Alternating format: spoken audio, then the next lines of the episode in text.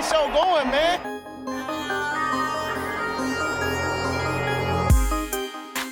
Angelo, what an interception! Steps into it, pass is caught! Diggs! Sideline! Touchdown! Unbelievable! Ihr hört Cover 3, der Podcast für Fantasy Football. Moin und herzlich willkommen zu einer neuen Folge Cover 3 der Fantasy Football Podcast. Mein Name ist Timo. Falls ich euch heute etwas zu schnell rede, liegt das an meinem übermäßigen Kaffeekonsum um halb acht abends. An meiner Seite Björn. Moin. Und Rico. Guten Abend. Ja, endlich geht's wieder fachlich weiter heute. Wir haben für euch die Draft-Vorschau für die Quarterbacks. Fünf Stück haben wir euch in den Rucksack gepackt und den Titan. Ähm, wir haben uns dazu entschieden, das auf einen zu begrenzen, weil die anderen unserer Meinung nach, wie für Titans üblich eigentlich im ersten Jahr, uninteressant sind für Fantasy Football, aber dazu später mehr. Zunächst ähm, würde ich sagen, fangen wir erstmal damit an, Danke zu sagen. Wie jeden Monat Danke an unsere Unterstützer, an unsere Patreons.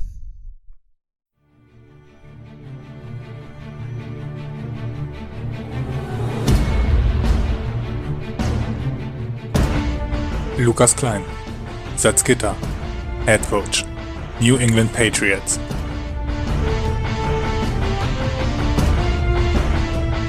Steffen Kalka, Dornheim, Head Coach, Arizona Cardinals.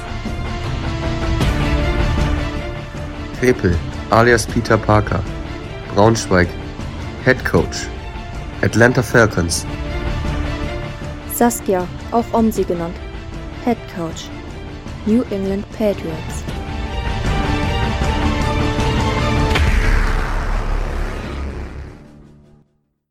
Ja, wie hat's euch gefallen? Schreibt es gerne mal in die Kommentare bei Twitch. Vielen Dank. Und ja, ähm, vielen Dank auch an Rico fürs Basteln. Vielleicht ist euch aufgefallen, dass jemand Neues dazugekommen ist. Schon länger dabei, aber jetzt auch im Jingle. Ganz genau. Ähm, ja, Danke an alle. Ich glaube, das Wort Danke ist sowieso schon etwas sehr inflationär in der letzten Folge, der hundertsten Folge gefallen. ähm, Im Endeffekt, da haben wir ja schon alles gesagt. Ähm, ja, bei dem, bei dem Jingle müssen wir uns mal was überlegen. Der war eigentlich mal für zwei Leute ausgelegt. Mittlerweile sind wir schon bei vier. Ich musste den schon künstlich verlängern. Ähm, wenn, wenn ihr weiter, weiter so verrückt supportet, müssen wir uns da mal was Neues überlegen. Aber an der Stelle vielen Dank und schön, dass Omsi jetzt auch darin vertreten ist. Ich glaube, ich habe letztes Mal schon 20 Minuten Danke gesagt. So, so am Ende der Folge. Das war süß. Als, als alles sentimental wurde. Ja, ich wusste halt nicht, was ihr vorher gesagt habt. Weil ich aber ganz kurz äh, auf dem Balkon musste. Quasi. musste mal kurz einen Boxenstopp machen. Aber auch von mir nochmal Danke. Und ähm, falls ihr noch ein ausführliches Danke hören wollt, hört nochmal in die hundertste Folge rein. Die letzten 20 Minuten sind meine. So, das war, da, also wie, wie lange kennen wir jetzt Brady? Vier, vier Jahre? Ja, so ungefähr. So, so sentimental habe ich ihn tatsächlich noch nie erlebt. Das war, das war richtig süß. Das war richtig süß. Ja, ja ich heb mir das für besondere Momente dann auf. Ja, für die hundertste Folge, perfekt getimed. Wollen wir noch mal Worte zur hundertsten Folge verlieren? Ja, ich muss sagen, ich kann mich an nicht mehr so viel erinnern. Ich habe es auch noch nicht komplett durchgehört. Du hast es aufgenommen, du müsstest es rein theoretisch nicht mal hören, aber stimmt. Mir ging's genauso. Also ich weiß auch nicht, wie wir da schon wieder auf so eine Zeit gekommen sind. Ich, also ich, thematisch ist da wahrscheinlich nicht so viel bei rumgekommen, aber es war auf jeden Fall lustig. Ja. Ich weiß auch, dass ich mein Spiel auf jeden Fall nicht gemacht habe. Brady glaube ich auch. Also nicht. wir haben noch, Eigentlich. wir haben noch Stoff für für eine Bonusfolge irgendwann. Ja. Äh, also Brady hatte ja sein, oder war das das? Nee, das Spiel? war, das war nur so, Ach, das, das war noch nicht mal das. Das Spiel, dachte ich, okay. ist nur damit wir ein bisschen Zeit haben, damit wir so ein bisschen, ich dachte, wir sind ja zu kurz, aber nee, niemals. Das hat er in 100 Folgen immer noch nicht gelernt, dass wir nicht zu kurz. Also Team, Timos Spiel Ja. wollten wir auf jeden Fall als Patreon Exclusive machen. Das hatten wir ja, hatten wir in der Folge schon ausgemacht. Ich erinnere euch nur noch einmal dran. Das, das von Brady nehmen wir auch. Ähm, ja, crazy, weil wenn man die Folge gehört hat und ich habe auch Feedback bekommen, klingt es eigentlich so, als wenn nur ich getrunken habe, weil ich wirklich ab Minute eins komplett anfange zu lallen und ihr beide euch bis zum Ende halt echt souverän verkauft habt. Ähm, aber das ist das Problem bei mir, wenn ich im Laden an so einer Moncherie vorbeigehe, dann fange ich schon an zu lallen. Ähm, ich finde, bei Timo sieht man es immer optisch, wenn er betrunken ist. Bei mir hört man es akustisch und bei Brady, ich weiß gar nicht, wie merkt man es bei Brady? ich werde Eigentlich gar nicht, ich bin oder? dann emotional. Ja, aber normalerweise ja gar nicht, oder? Ich, Ist auch egal, ist ein anderes Thema. ähm, Ähm, ich habe auch, ich muss auch behaupten, ich habe leider zwei Pullen Pfeffi getrunken während der ganzen Chose. es ist halt auch, also, aber mit Parker zusammen, oder? Du hast doch nicht zwei alleine. also Also er hat so vielleicht, und er hat vielleicht ein Viertel eklig. abgekriegt. Den Rest habe ich mir hier, ich habe ja irgendwann zwischendurch auch immer, ich habe dann irgendwann auch keine Mische mehr getrunken, sondern eher so ein bisschen Pfeffi hier mal genascht. Also es war auf jeden Fall lustig. Ähm, wann hatten wir uns getroffen? Um 18 Uhr, theoretisch. Also ich glaube, es beschreibt ganz gut, dass wir von 18 Uhr bis, ich glaube, Timo ist so um 12 gegangen, wir so Viertel vor eins.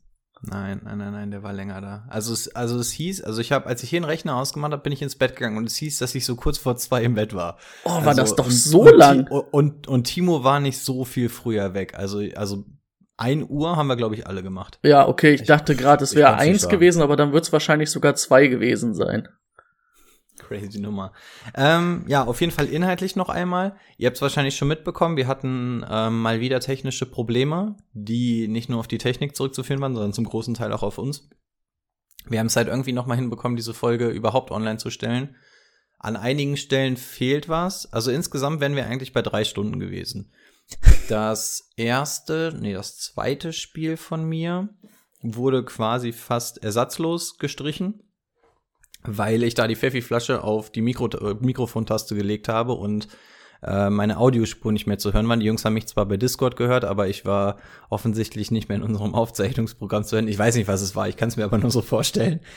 Ähm, das mussten wir raus, rausschneiden. An der Stelle möchte ich auch Bray nochmal hervorheben, weil ihm das, glaube ich, besonders wichtig ist. Der zweite Spieler wäre George Kittle gewesen bei den Titans und er hat das beim zweiten Fact schon gewusst. Da war er nämlich den ganzen Abend noch stolz drauf. Das ist jetzt leider nicht online. Ähm, das hat Brady geschafft. Das möchte ich an der Stelle nochmal erwähnen. Da kann ich mich nicht dran erinnern, das war nicht so. Doch, doch, das war tatsächlich so. ähm, ja, und zwischendurch wurde halt echt viel geschnipselt. Das hat nichts damit zu tun, dass wir uns dafür geschämt haben.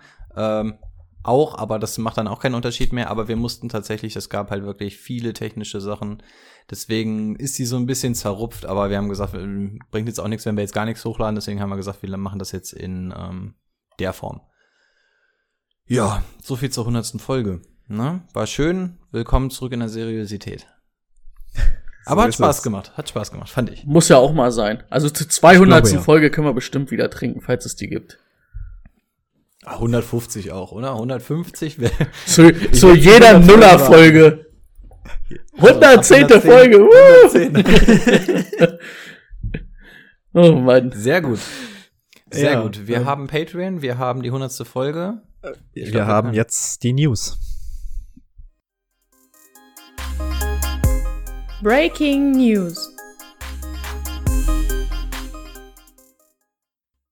So, ab dieser Woche übernimmt das wieder der Chef. Die News, nachdem Rico uns letzte Woche da durchgeführt hat.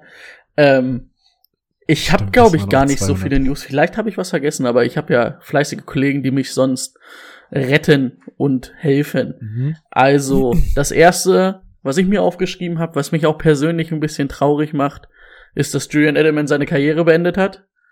Ähm, kam mir erst die Nachrichten, dass er den Test oder die medizinischen Untersuchungen einfach nicht geschafft hat. Und dann war so ein bisschen die Frage, was jetzt passiert. Und dann hatte er aber zwei Stunden später schon ein emotionales Video, jedenfalls für die Patriots-Fans wird es emotional gewesen sein, ähm, hochgeladen, wo er sich dann verabschiedet hat und gesagt hat, das war's für ihn. Also das Knie soll oder muss dann wohl doch so arg in Mitleidenschaft gezogen worden sein. Letztes Jahr ist er ja dann auch viele Spiele ausgefallen, dass es dann jetzt wohl gar nicht mehr geht. Ja, ansonsten, James Conner hat bei den Cardinals unterschrieben. Ich glaube, Rico war ein James Conner-Fan. Ich war so Mülltüte. Rico war, äh, Timo war, glaube ich, so in der Mitte. Ich bin mal gespannt. Ich hätte mir, glaube ich, lieber einen anderen Running Back bei den Cardinals gewünscht, aber er wird dann wahrscheinlich schon so der Premier Runner sein, ne? Schätze ich mal so aus Fantasy-Sicht. Weil Chase Edmonds hat man auch letztes Jahr gesehen, ist dann doch eher der fängt. Also sie brauchen auf jeden Fall einen dominanten Runner.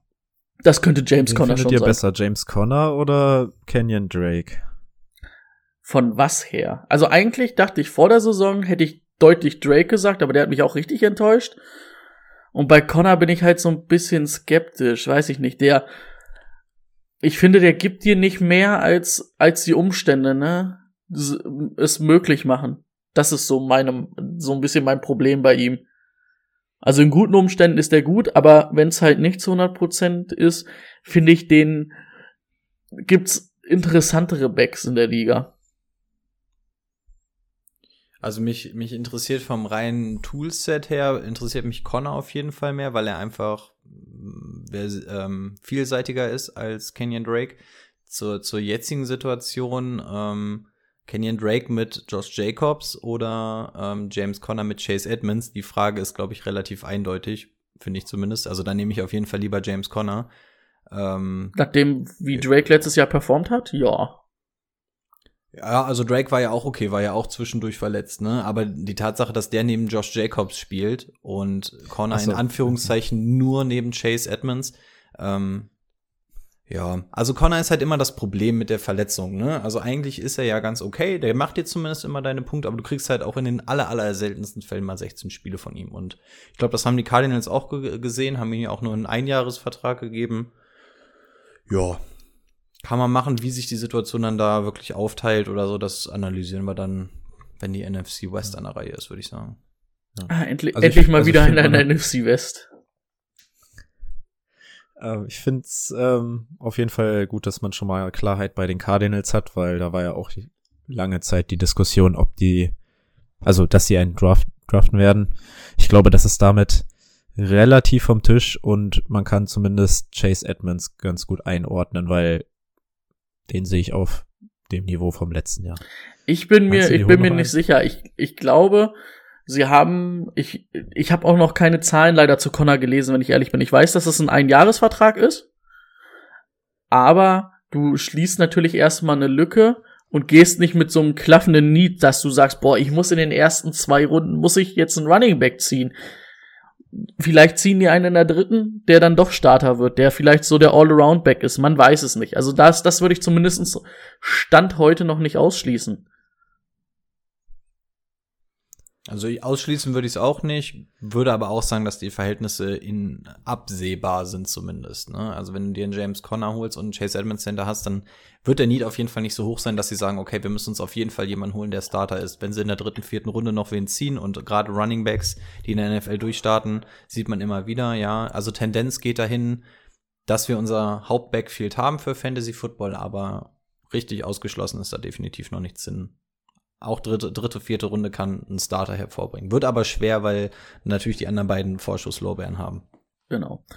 Dann hat man noch einen Trade, der vor allen Dingen jetzt auch für unser Thema diese Woche sehr interessant ist. Ähm, zwischen den Panthers und den Jaguar, äh, Jaguars, den Jets, den New York Jets. Die haben nämlich Sam Donald abgegeben zu den Carolina Panthers. Haben dafür einen Sechstrunden-Pick 2021 bekommen, ein Zweitrunden-Pick 2022 und ein Viertrunden-Pick 2022 war wahrscheinlich auch der Tatsache geschuldet. Ich denke, Sam Donald war nicht die erste Wahl ähm, für die Panthers, aber es hat sich kein Watson-Trade ergeben. Bei Stafford sind sie auch leer ausgegangen. Also ich denke, sie wollten jetzt einfach auch was machen. Für Sam Donald vielleicht auch einfach sowas wie ein Neuanfang. Wir haben, also ganz schlecht ist er ja nicht. Da waren wir auch immer der Meinung. Aber auch die Umstände bei den Jets waren nicht immer optimal für ihn. Deswegen bin ich mal gespannt, auch wenn ich sagen muss, den Preis für mit einem Zweit- und einem Viertrunden, also den Sechstrunden-Pick, den können wir mal ausklammern, aber ein Zweit- und ein Viertrunden-Pick finde ich relativ teuer, muss ich sagen. Ich hätte so einen Dritt- und einen Fünftrunden-Pick, hätte ich jetzt gesagt, oder einen Dritt- und einen Sechstrunden-Pick. Aber der Zweitrunden-Pick ist mir eigentlich ein bisschen teuer, muss ich sagen. Von, aus Panthers Sicht. Ich finde es tatsächlich ziemlich günstig. Ähm, aber auch nur unter dem Aspekt, dass du sagst, dass sie davon ausgehen, dass sie sich damit ihren Franchise Quarterback holen.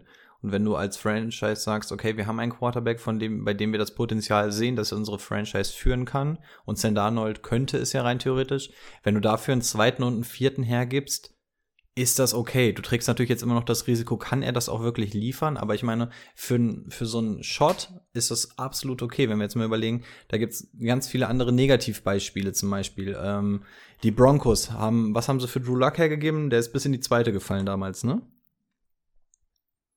Boah, ich glaube, das war ihr eigener Pick.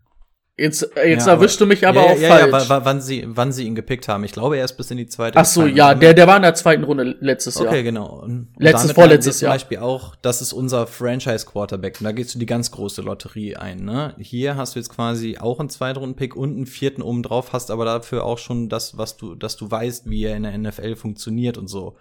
Und also ich find's okay.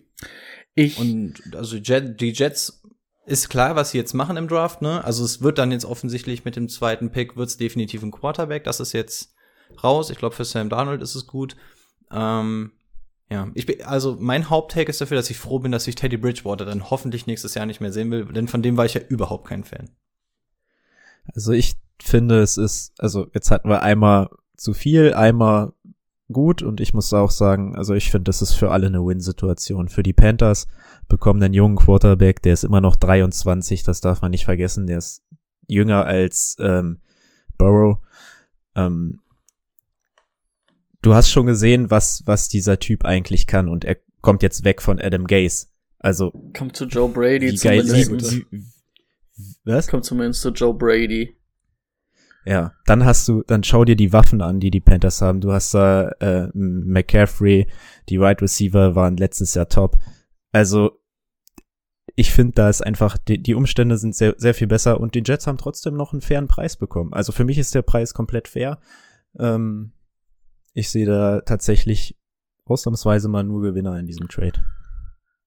Ich habe halt so ein bisschen. Außer, dass die Jets jetzt wahrscheinlich den falschen Quarterback meiner Meinung nach ziehen. Das ist jetzt wieder was anderes. Spoiler. Das kommt gleich. Ich, ich bin so ein bisschen. Ich habe nicht mehr das Gefühl bei Sam Donald, dass er dieser Franchise Quarterback sein kann. Ich glaube, der wird auf der der wird das Niveau haben oder sich auch dahin entwickeln, dass er immer ein Starter ist. Und aber das so ein Starter, weißt du, so ein bisschen der hier mal da spielt, mal da spielt, mal hier spielt aber nie so dieser Franchise, wirklich dieser Franchise-Quarterback, durchschnittlicher oder so ein dauerhafter Top 10 Quarterback. Das glaube ich nicht. Das, das ist irgendwie, das Gefühl habe ich bei ihm leider nicht mehr. Und was man vielleicht noch sagen muss, die Panthers waren ja auch aggressiv dabei. Die wollten ja auch an zwei oder an, ähm, also an zwei, da haben die Jets aber abgeblockt wohl. Waren auch beim dritten Pick so ein bisschen bei Miami dran. Und den vierten Pick wollten sie eigentlich auch haben, aber ist natürlich auch klar, dass die Falcons nicht den Panthers ähm, einen Franchise-Quarterback servieren wollen mit dem vierten Pick, ne? Ja. Also sie waren auf jeden Fall auf der Suche nach jemandem Neuen und das nicht erst ja. seit gestern.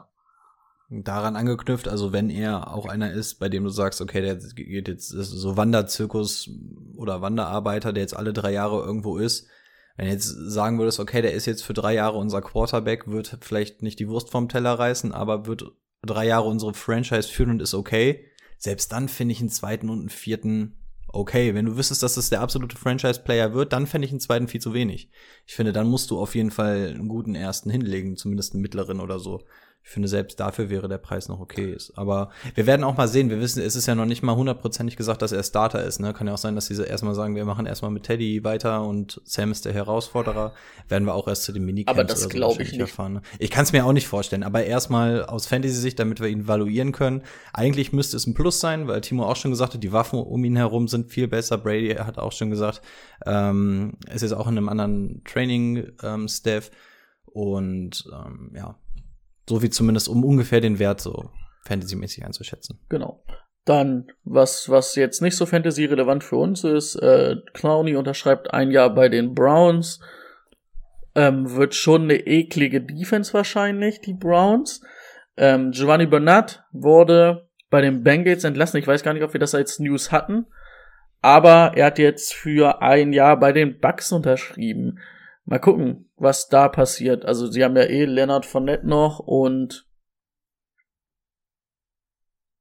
Ronald Jones. Ronald Jones, genau. Und jetzt Haben sie Leonard Giovanni? Bernard. Aber ich, aber ich wollte gerade sagen, verlängert, Fournette ist, glaube ich, noch Free Agent, oder? Nee, Ja, der, hat doch, der, hat doch, der hat doch schon den- unterschrieben. die- Stimmt, okay. ja, ich glaube ich glaub auch, dass er schon. ich glaube, Anthony Brown fehlt halt noch. Antonio Brown. Ach ja. Ähm, Ähm, darf ich an die News noch einmal ganz kurz anknüpfen? na klar. Ähm, in, in dem Fall, es war übrigens so, dass ähm, Gio Bernard angefragt wurde, ob er einen Paycut in Kauf nehmen würde. Ähm, und da hat er gesagt, nee, wenn, will ich eher mehr Geld.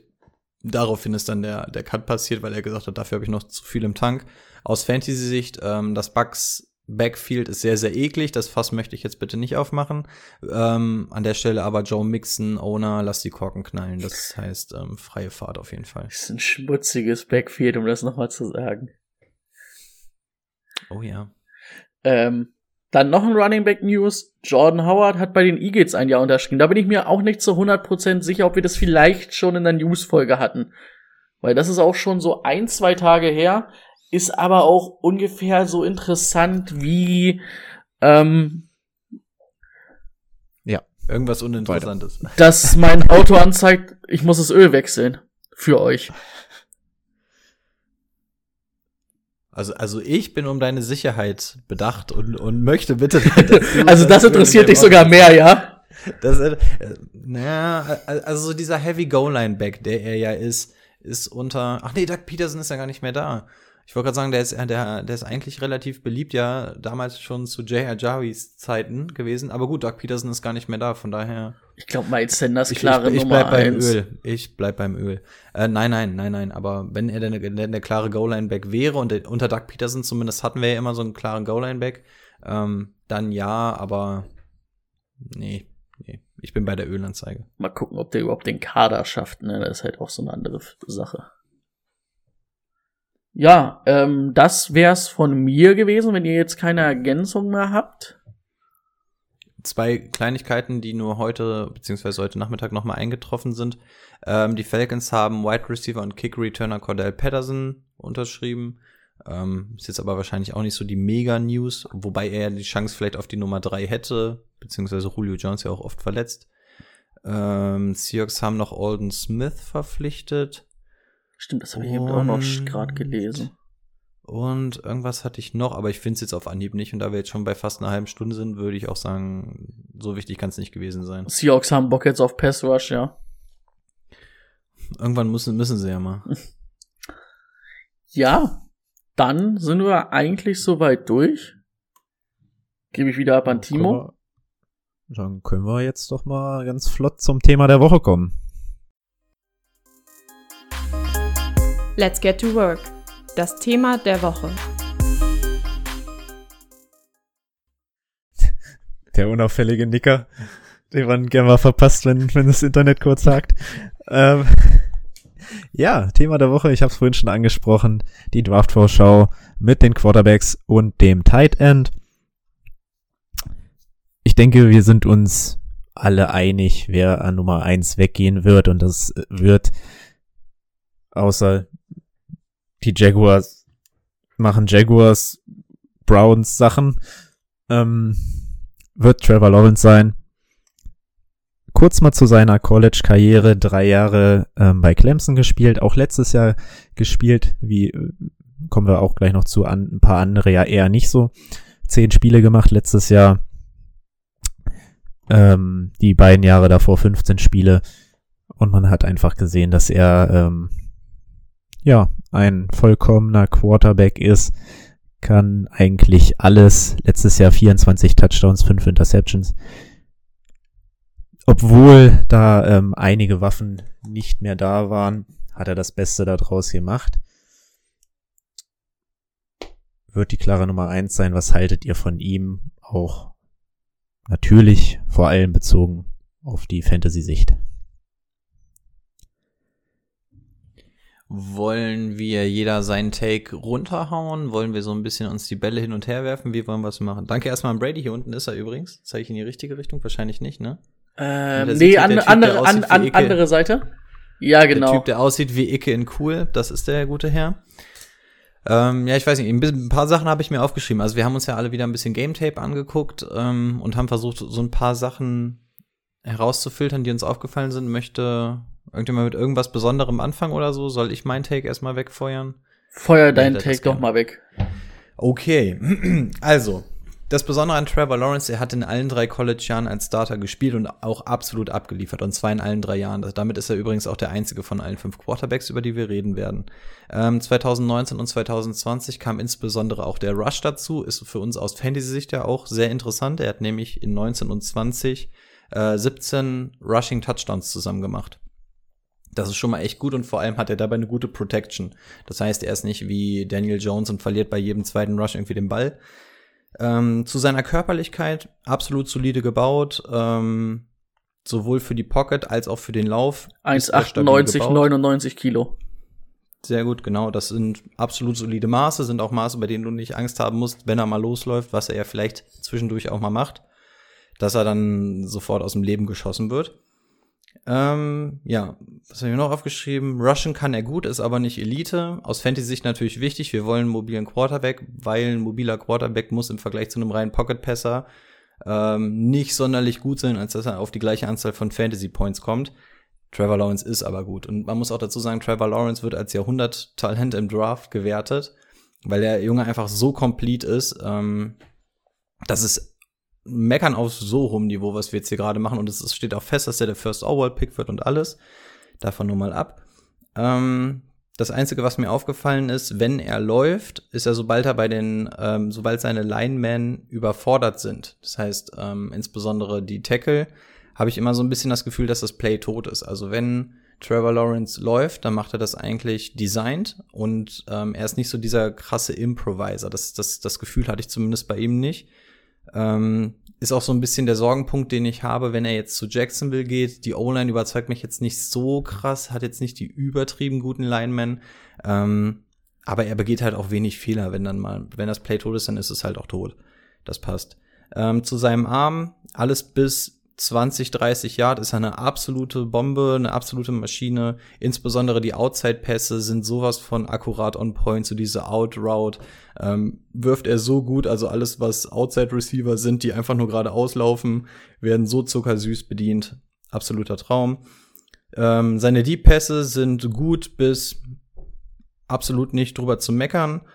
Ähm, er ist kein Allen, er ist kein Mahomes, muss er aber auch absolut nicht sein. Der Typ ist wirklich eigentlich auf allen, an allen Reichweiten super solide. Nach hinten hin wird's dann nicht mehr ganz so Elite. Aber äh, Trevor Lawrence ist einfach ein absolut solides Gesamtpaket. Ähm, hatte, glaube ich, auch insgesamt drei Spiele, in denen er mal nicht gut war. Ansonsten war er immer akkurat, immer on point. Ich weiß nicht hundertprozentig, ob er so dieser Game, dieser Lone Game Changer ist, der alleine so ein Spiel für sich entscheiden kann. Das Gefühl hatte ich bei diesen drei, vier Niederlagen, die er hat, die er übrigens in seiner gesamten Karriere nur hat, ähm, hatte ich nicht, dass er das Spiel dann alleine an sich reicht. In den Spielen ist er auch untergegangen. Vielleicht ist das Team auch untergegangen, weil er in dem Spiel mal nicht gut war. Ähm, wird ziemlich viel mit Andrew Luck verglichen. Finde ich halbwegs okay. Ich finde ihn noch mal deutlich mobiler als Andrew Luck, aber er erinnert so von diesem Draft-Profil an den Drew Luck, der damals ge äh, gepickt wurde. Und Drew Luck war ja auch eins dieser ultrasicheren Pick-Sachen am Anfang. Ähm, hm, hm. Äh, ja, ADP will erstmal jemand seine Takes machen, bevor ich dann abschließend zum ADP komme, wo man ihn aus Fantasy-Sicht vielleicht picken könnte. Oder soll ich das auch gleich hinterher werfen? Das können wir ja am Ende machen. Nee, lass uns erstmal. Oh, sorry, Timo. du bist der Moderator, Ja, okay, du bist nee, der kannst- Chef. kannst du- du bist der Chef. Kannst du, kannst du auch, kannst du auch machen. Dann mach erstmal. Okay. Und zwar habe ich immer unterschieden bei einer Dynasty League zwischen einer normalen Dynasty League und einer Redra äh, und einer Superflex Dynasty League und einmal der ganz normalen Redraft Liga. In einer ganz normalen Dynasty League würde ich sein ADP, und ich habe mich ein bisschen schlau gemacht, ähm, würde ich so ziemlich genau in der Mitte der ersten Runde sehen, also so hinter den Top Running Backs und Top Wide Receivern, geht er dann da schon gut weg. Weil er halt einfach so eine solide Bank ist ne, und du weißt, was du bei ihm bekommst. Ähm, in einer Superflex Dynasty League wird er aller Voraussicht nach der First Overall Pick sein. Also wenn ihr mit zwei Quarterbacks in der Dynasty League spielt, ist er eigentlich der beste Rookie, den ihr bekommen könntet. Und in der Redraft-Liga ähm, ist mir ehrlich gesagt das Risiko als Starter mit Jacksonville noch ein Token zu hoch. Also er ist super solide, der wird seine Zahlen auflegen, aber Jacksonville reizt mich jetzt noch nicht so krass, dass ich sage, der wird definitiv in der Top 15 sein und im Endeffekt interessieren uns nur Top 15 Quarterbacks in der, in der Redraft-Liga, weil wir uns keine Quarterbacks auf die Bank setzen. Ähm, da sehe ich ihn jetzt nicht zwangsläufig, aber das sehe ich bei Rookies eigentlich nie. Ähm, aber Jacksonville turnt mich jetzt auch nicht so krass an, dass ich sage, den muss ich auf jeden Fall als Quarterback nehmen. Ähm, ja, ich glaube, er wird eine super Karriere vor sich haben. Er wird auch dieses Jahr echt gut performen.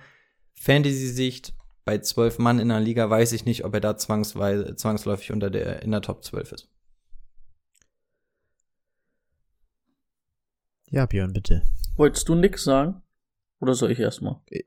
Äh, Mach du erstmal, ich habe auch noch dann was. Ja. Also, Also äh, Rico hat natürlich schon echt viel gesagt. Ähm, was ich noch unter, also was mir noch auf jeden Fall aufgefallen ist, dieses Verhalten in der Pocket, das sieht aus wie ein NFL-Quarterback. Ähm, weicht Pressure da ganz gut aus und das sieht halt wirklich, das sieht NFL-ready aus. Arm hatte Rico angesprochen. Ähm, ich habe noch so zwei, zwei, drei kleine Negativpunkte, weil das Positive hat Rico eigentlich schon alles gesagt. Ähm, als Runner fand ich ihn manchmal ein bisschen leichtsinnig, da mit dem Kopf voran in Gegenspieler oder in Gegner zu gehen. Ich, also das muss er sich in der NFL abgewöhnen, weil das willst du in der NFL nicht und das willst du auch nicht von deinem Franchise-Quarterback. Das, woll, das wollen wir nicht von Lamar Jackson und ähm, das willst du auch nicht von Trevor Lawrence sehen. Aber das kann man halt auch abstellen, ne? Muss man halt einfach machen. Ähm, ansonsten, mh, wenn wenn ich so eine Sache hätte, wo ich sage, er ist da noch nicht optimal oder da ist er noch nicht so NFL-ready wie der Hype um ihn, ist so ein bisschen die Mitte des Feldes, so diese Midrange. Wenn man jetzt ähm, guckt, Clemson spielt viel mit diesen RPOs. Und ähm, wenn er aber das normale Dropback-Passing im, in der Midrange hat, über die Mitte des Feldes, da hat er schon echt mal ein, zwei Mal Verteidiger übersehen oder auch von sich freie Receiver.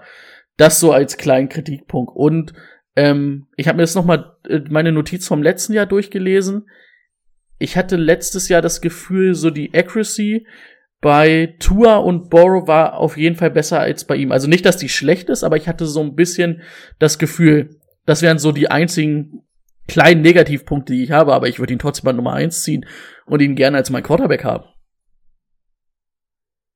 NFL oder Fantasy Quarterback? NFL Quarterback. Fantasy, dieses Jahr ist mir das zu früh. Da fehlen halt auch ein bisschen die Waffen ähm, beim, bei, bei, bei Jacksonville, um das wegzumachen. Und ähm, wäre jetzt, sage ich mal, Lamar Jackson, also würde er so laufen wie Lamar Jackson noch zusätzlich, könnte man sich's überlegen. Aber er ist ein guter Scrambler.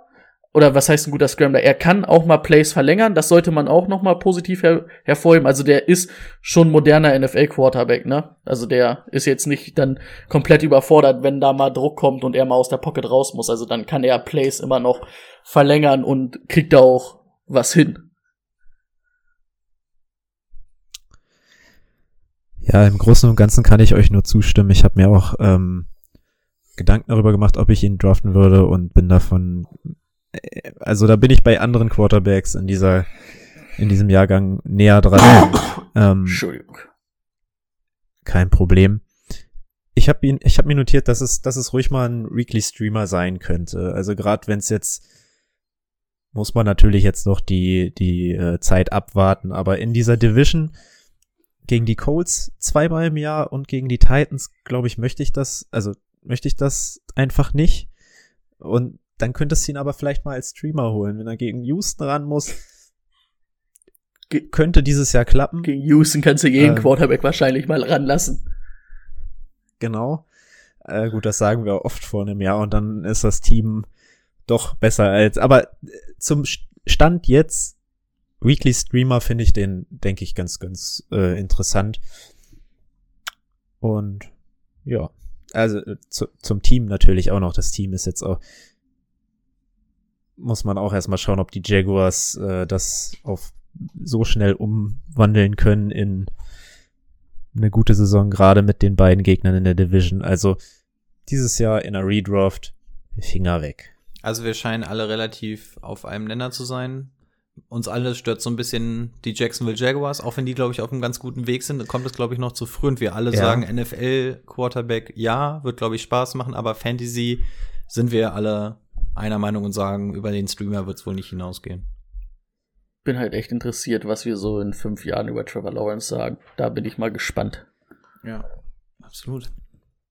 Cool, sehr viel Gut, kommen wir, kommen wir, kommen wir zum nächsten und ich glaube, bei uns scheiden sich die Geister nicht, aber äh, bei den Analysten schon. Zach Wilson machen wir als nächstes, Gott. weil vermutet wird, dass er als nächstes gezogen wird. Gott sei Dank, ich habe das Bild schon eingeblendet, dann fiel mir ein, warte mal, du bestimmst gar nicht, wer der Nächste ist. Aber dann passt ja, das. ich hätte gern, ich hätte, ich hätte gern wen anders genommen, aber ich, wir, wir bleiben erstmal dabei. Zach Wilson, ähm, auch drei Jahre College, hat dieses Jahr zwölf Spiele gemacht. Und ja, 33 Touchdowns, drei Interceptions. Klingt ja erstmal richtig gut. Aber wo hat er das gemacht? Burkham Young? Hm. Ist das so aussagekräftig? Was meint ihr? Ähm, will Brady vielleicht mal mit seinem Take anfangen? Ich Ja. habe Angst, dass ich euch das sonst immer alles wegnehme. Ja, wir können uns ja einfach da immer abwechseln, das passt ja ganz gut. Also ich habe es mir mal ein bisschen in Stärken und Schwächen eingegrenzt. Ähm, kommen wir ein bisschen zu den Stärken. Also die Athletik ähm, ist natürlich auf jeden Fall da. Die ist vielleicht oder die ist besser als die bei Lawrence. Ähm, ist jetzt kein Kyler Murray oder kein Lamar Jackson, aber ich finde ihn solide. Also er kann Plays verlängern und selber laufen. Das ist für einen modernen NFL-Quarterback immer ganz gut. Ähm, Armstärke hat er auch. Power hat er da definitiv im Arm.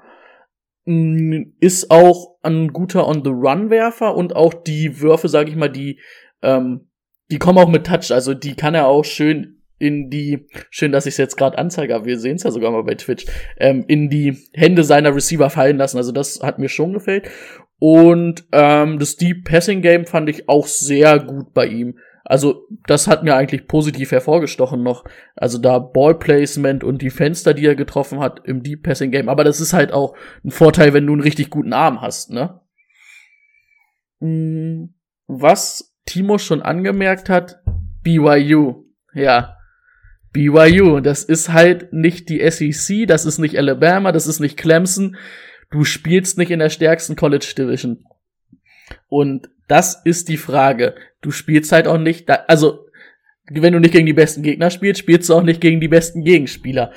Und das ist so ein bisschen die Frage, die sich stellt bei mir. Lässt sich das so auf die NFL alles übertragen, so ohne, also bei Trevor Lawrence hast du zum Beispiel, der kommt einfach, Clemson spielt gegen die Besten, da weißt du halt, der hat gegen Verteidiger gespielt, die oder gegen auch gegen Defense gespielt haben, wo, wo, wo Leute in der ersten Runde im NFL-Draft und NFL-Verteidiger sein werden.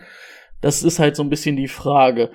Ähm, was ich noch hatte, dass er, also ich hatte es ja vorhin bei Trevor Lawrence schon mal angemerkt, mit der, mit der Accuracy und der Mitte des Feldes. Das finde ich bei ihm ein bisschen, also noch schlechter. Aber sonst wäre er halt auch vor Trevor Lawrence. Und ähm, ich weiß nicht, also da könnt ihr mir ja mal sagen, wie ihr das Gefühl hattet. Ähm, ich habe überhaupt keine Ahnung, was der für ein Gefühl für die Pocket hat. Der hat so viel Rollouts da gespielt und so viel Play-Action, dass ich nicht weiß, wie der in einem normalen Dropback-Passing-Game sich in der Pocket verhält. Also das waren ganz viel, wenig Spielzüge, die ich da gesehen habe. Ja, das wäre so das, was ich jetzt zu sagen hätte. Willst du zuerst oder soll ich? Äh, Ja, ich, dann, ja, dann mache ich diesmal. Ähm, Finde ich lustig, dass du das sagst. Ähm, dass er, dass du nicht viel außer Pocket gesehen hast. Ich finde, seine O-Line war richtig, richtig gut.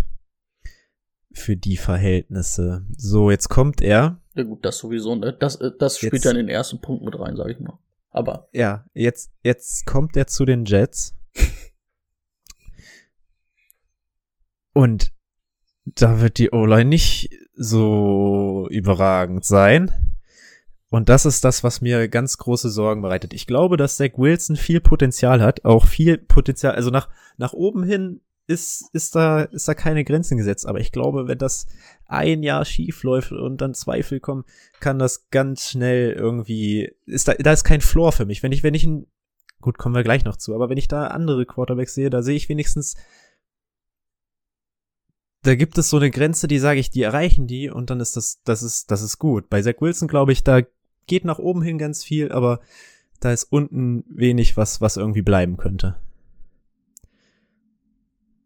Das macht mir gerade aus, aus Dynasty-Sicht macht mir das sehr viel Sorgen. Redraft halte ich äh, natürlich in diesem Jahr auch nichts davon.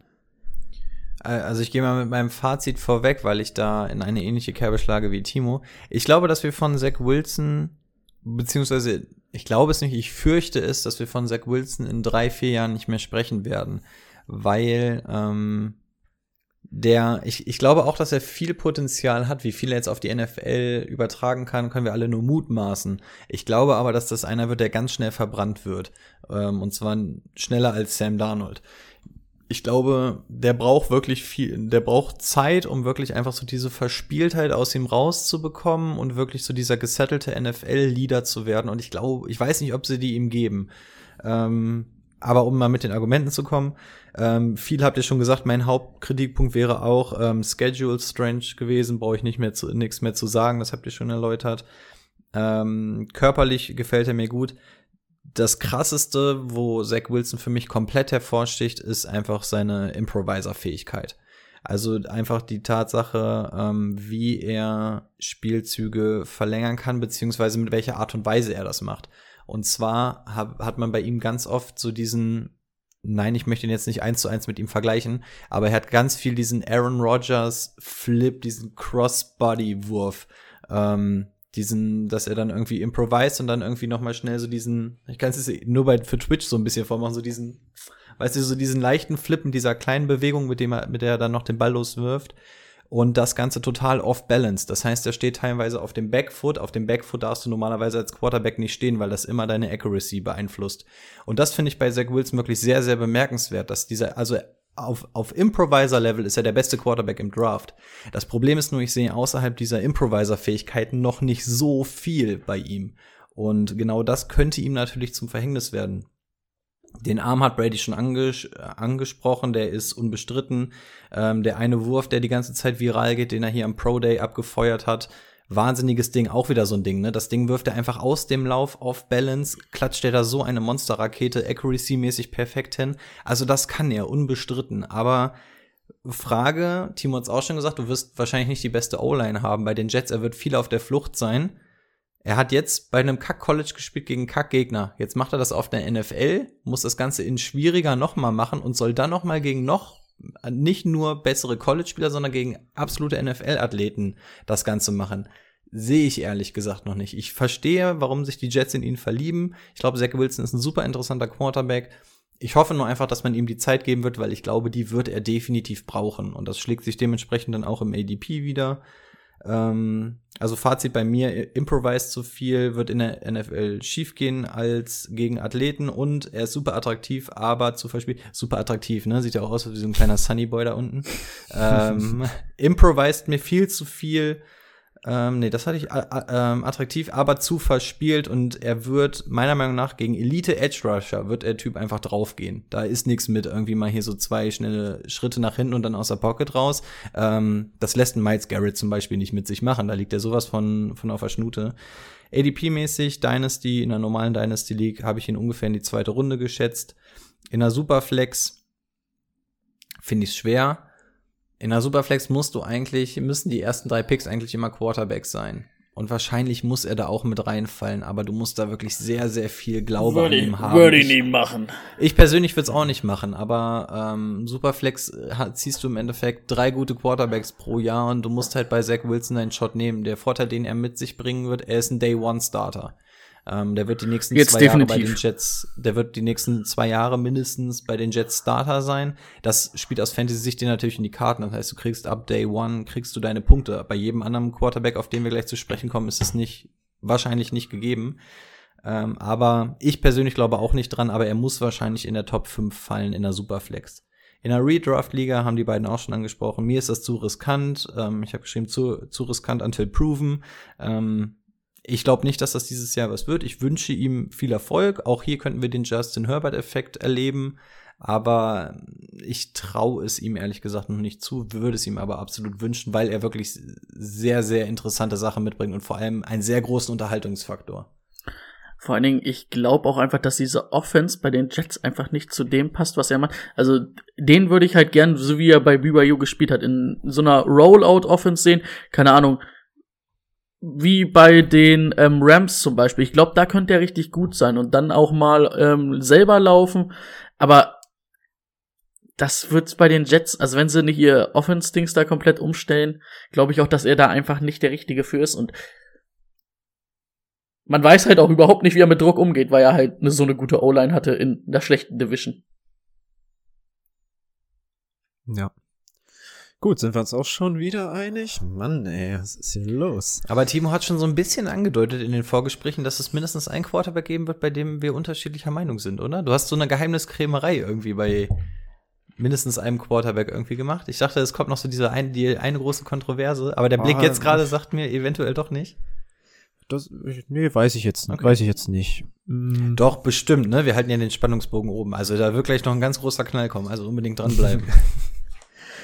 Okay, machen wir mit der Nummer drei weiter. Ich habe mich, äh, Brady, hast schon wen ausgewählt? Nee, noch nicht. ab, der, Num- ab der Nummer drei muss man dazu sagen, wird's nämlich kompliziert. Ne? Bei, bei der eins und zwei ist man sich relativ sichtig, äh, auf, ähm, sicher. Bei der drei, wenn man den Gerüchten glaubt, wären wir jetzt bei Mac Jones.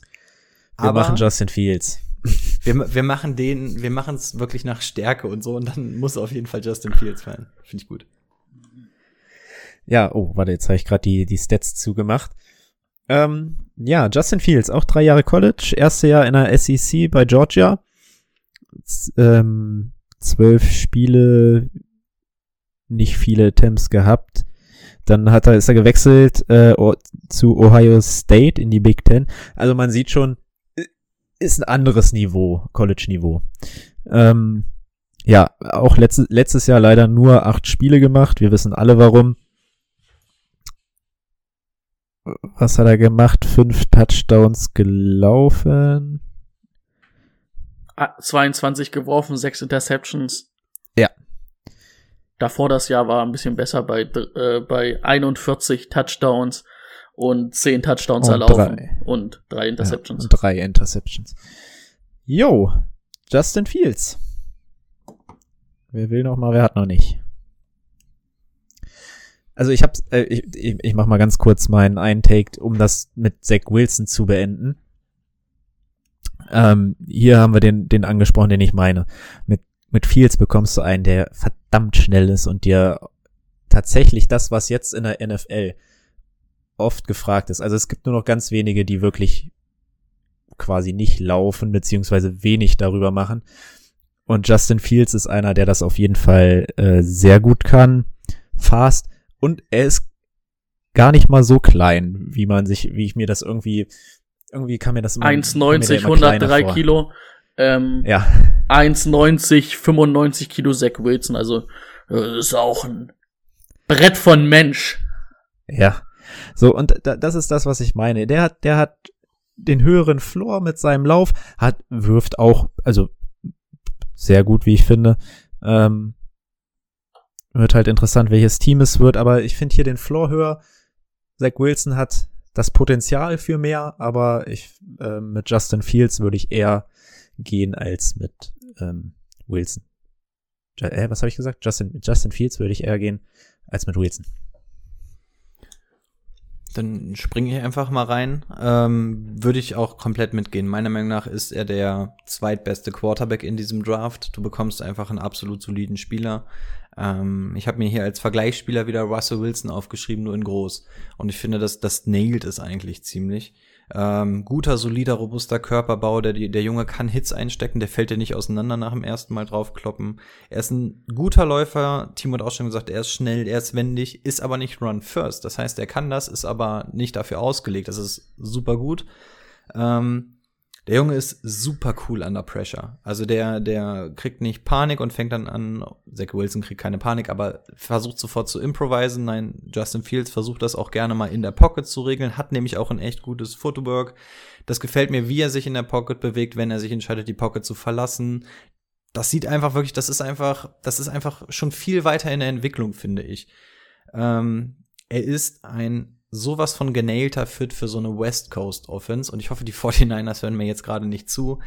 Ähm, ich glaube, bei Justin Fields wird es immens wichtig, dass er den richtigen Fit bekommt. Und die Niners sind leider Gottes der richtige Fit. Ich hoffe, dass Kyle Shanahan und John Lynch da ein bisschen pennen, weil ich habe echt Angst, den in meiner Division zu haben.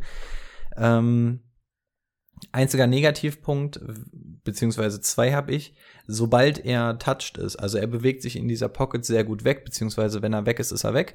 Ähm, aber sobald er in der Pocket angefasst wird, also sobald er touched ist, finde ich, verliert er so ein bisschen seine Magie. Also sobald ähm, eine Hand einmal an der Schulter war, da bricht dann so dieses Nervenkostüm so ein bisschen zusammen und dann finde ich, dann, dann trifft er mal schlechte Entscheidungen, dann sind die ähm, ist die Accuracy und so nicht mehr so gut. Also das ist das Einzige, was ich bei ihm nicht gut finde. Deswegen wäre es ganz gut, wenn wir hier eine halbwegs solide O-Line haben oder wir ihm so ein bisschen die Angst austreiben könnten in seinem Team. Ähm, und er will zu oft big gehen. Er will diese Big Plays haben, obwohl er manchmal eine komplett offene Slant Route hat oder den Titan in der Mitte des Fields offen hat, versucht er dann mir noch zu oft auch in zu entscheidenden Situationen immer dieses Big Play zu forcieren. Äh, erinnert mich übrigens auch sehr an Russell Wilson. Ähm, das muss er doch bitte noch ein bisschen abstellen. Also dann einfach noch ein bisschen smarter werden, aber es ist nun mal ein College-Spieler, ne? Wir als sind College-Spieler, die sind 20, 23 maximal. Ich glaube, ähm, 22 ist Justin Fields. Ja, also das ist absolut okay. Ich bin absoluter Fan von Justin Fields. Super Ding. Ähm, der könnte für mich ein Day One Starter sein, wird er aber wahrscheinlich nicht. Das schlägt sich auch im ADP wieder. Dynasty sehe ich ihn auf jeden Fall Mitte bis Ende erste Runde. Ähm, Problem ist hier halt, dass er kein Day One Starter ist. Superflex muss er in der Top 5 fallen. Ich würde ihn eigentlich auch ungerne bis über die 3 hinaus gehen lassen. Und in der Redraft-Liga muss ich leider Abstand von ihm nehmen, weil er kein Day One Starter ist und, und er meiner Meinung nach sehr auf diesen Landing-Spot angewiesen ist. Wenn der zu dem falschen Team kommt, verliert er, glaube ich, viel von seiner Magie, aber ich bin ein sehr, sehr großer Justin Fields-Fan. Meine erste Aussage ist erstmal, Trevor Lawrence, ja, ist ein großes Talent, wird als Jahrhunderttalent ja als Quarterback gedingst. Ich persönlich sehe Justin Fields nicht weit davon weg. Nicht viel, also wirklich nicht weit. Ich kann mich auch damit anfreunden, dass Leute eher Justin Fields als Trevor Lawrence ziehen. Ist meine Meinung, aber ich mag halt einfach Justin Fields. Ihr habt viel angesprochen.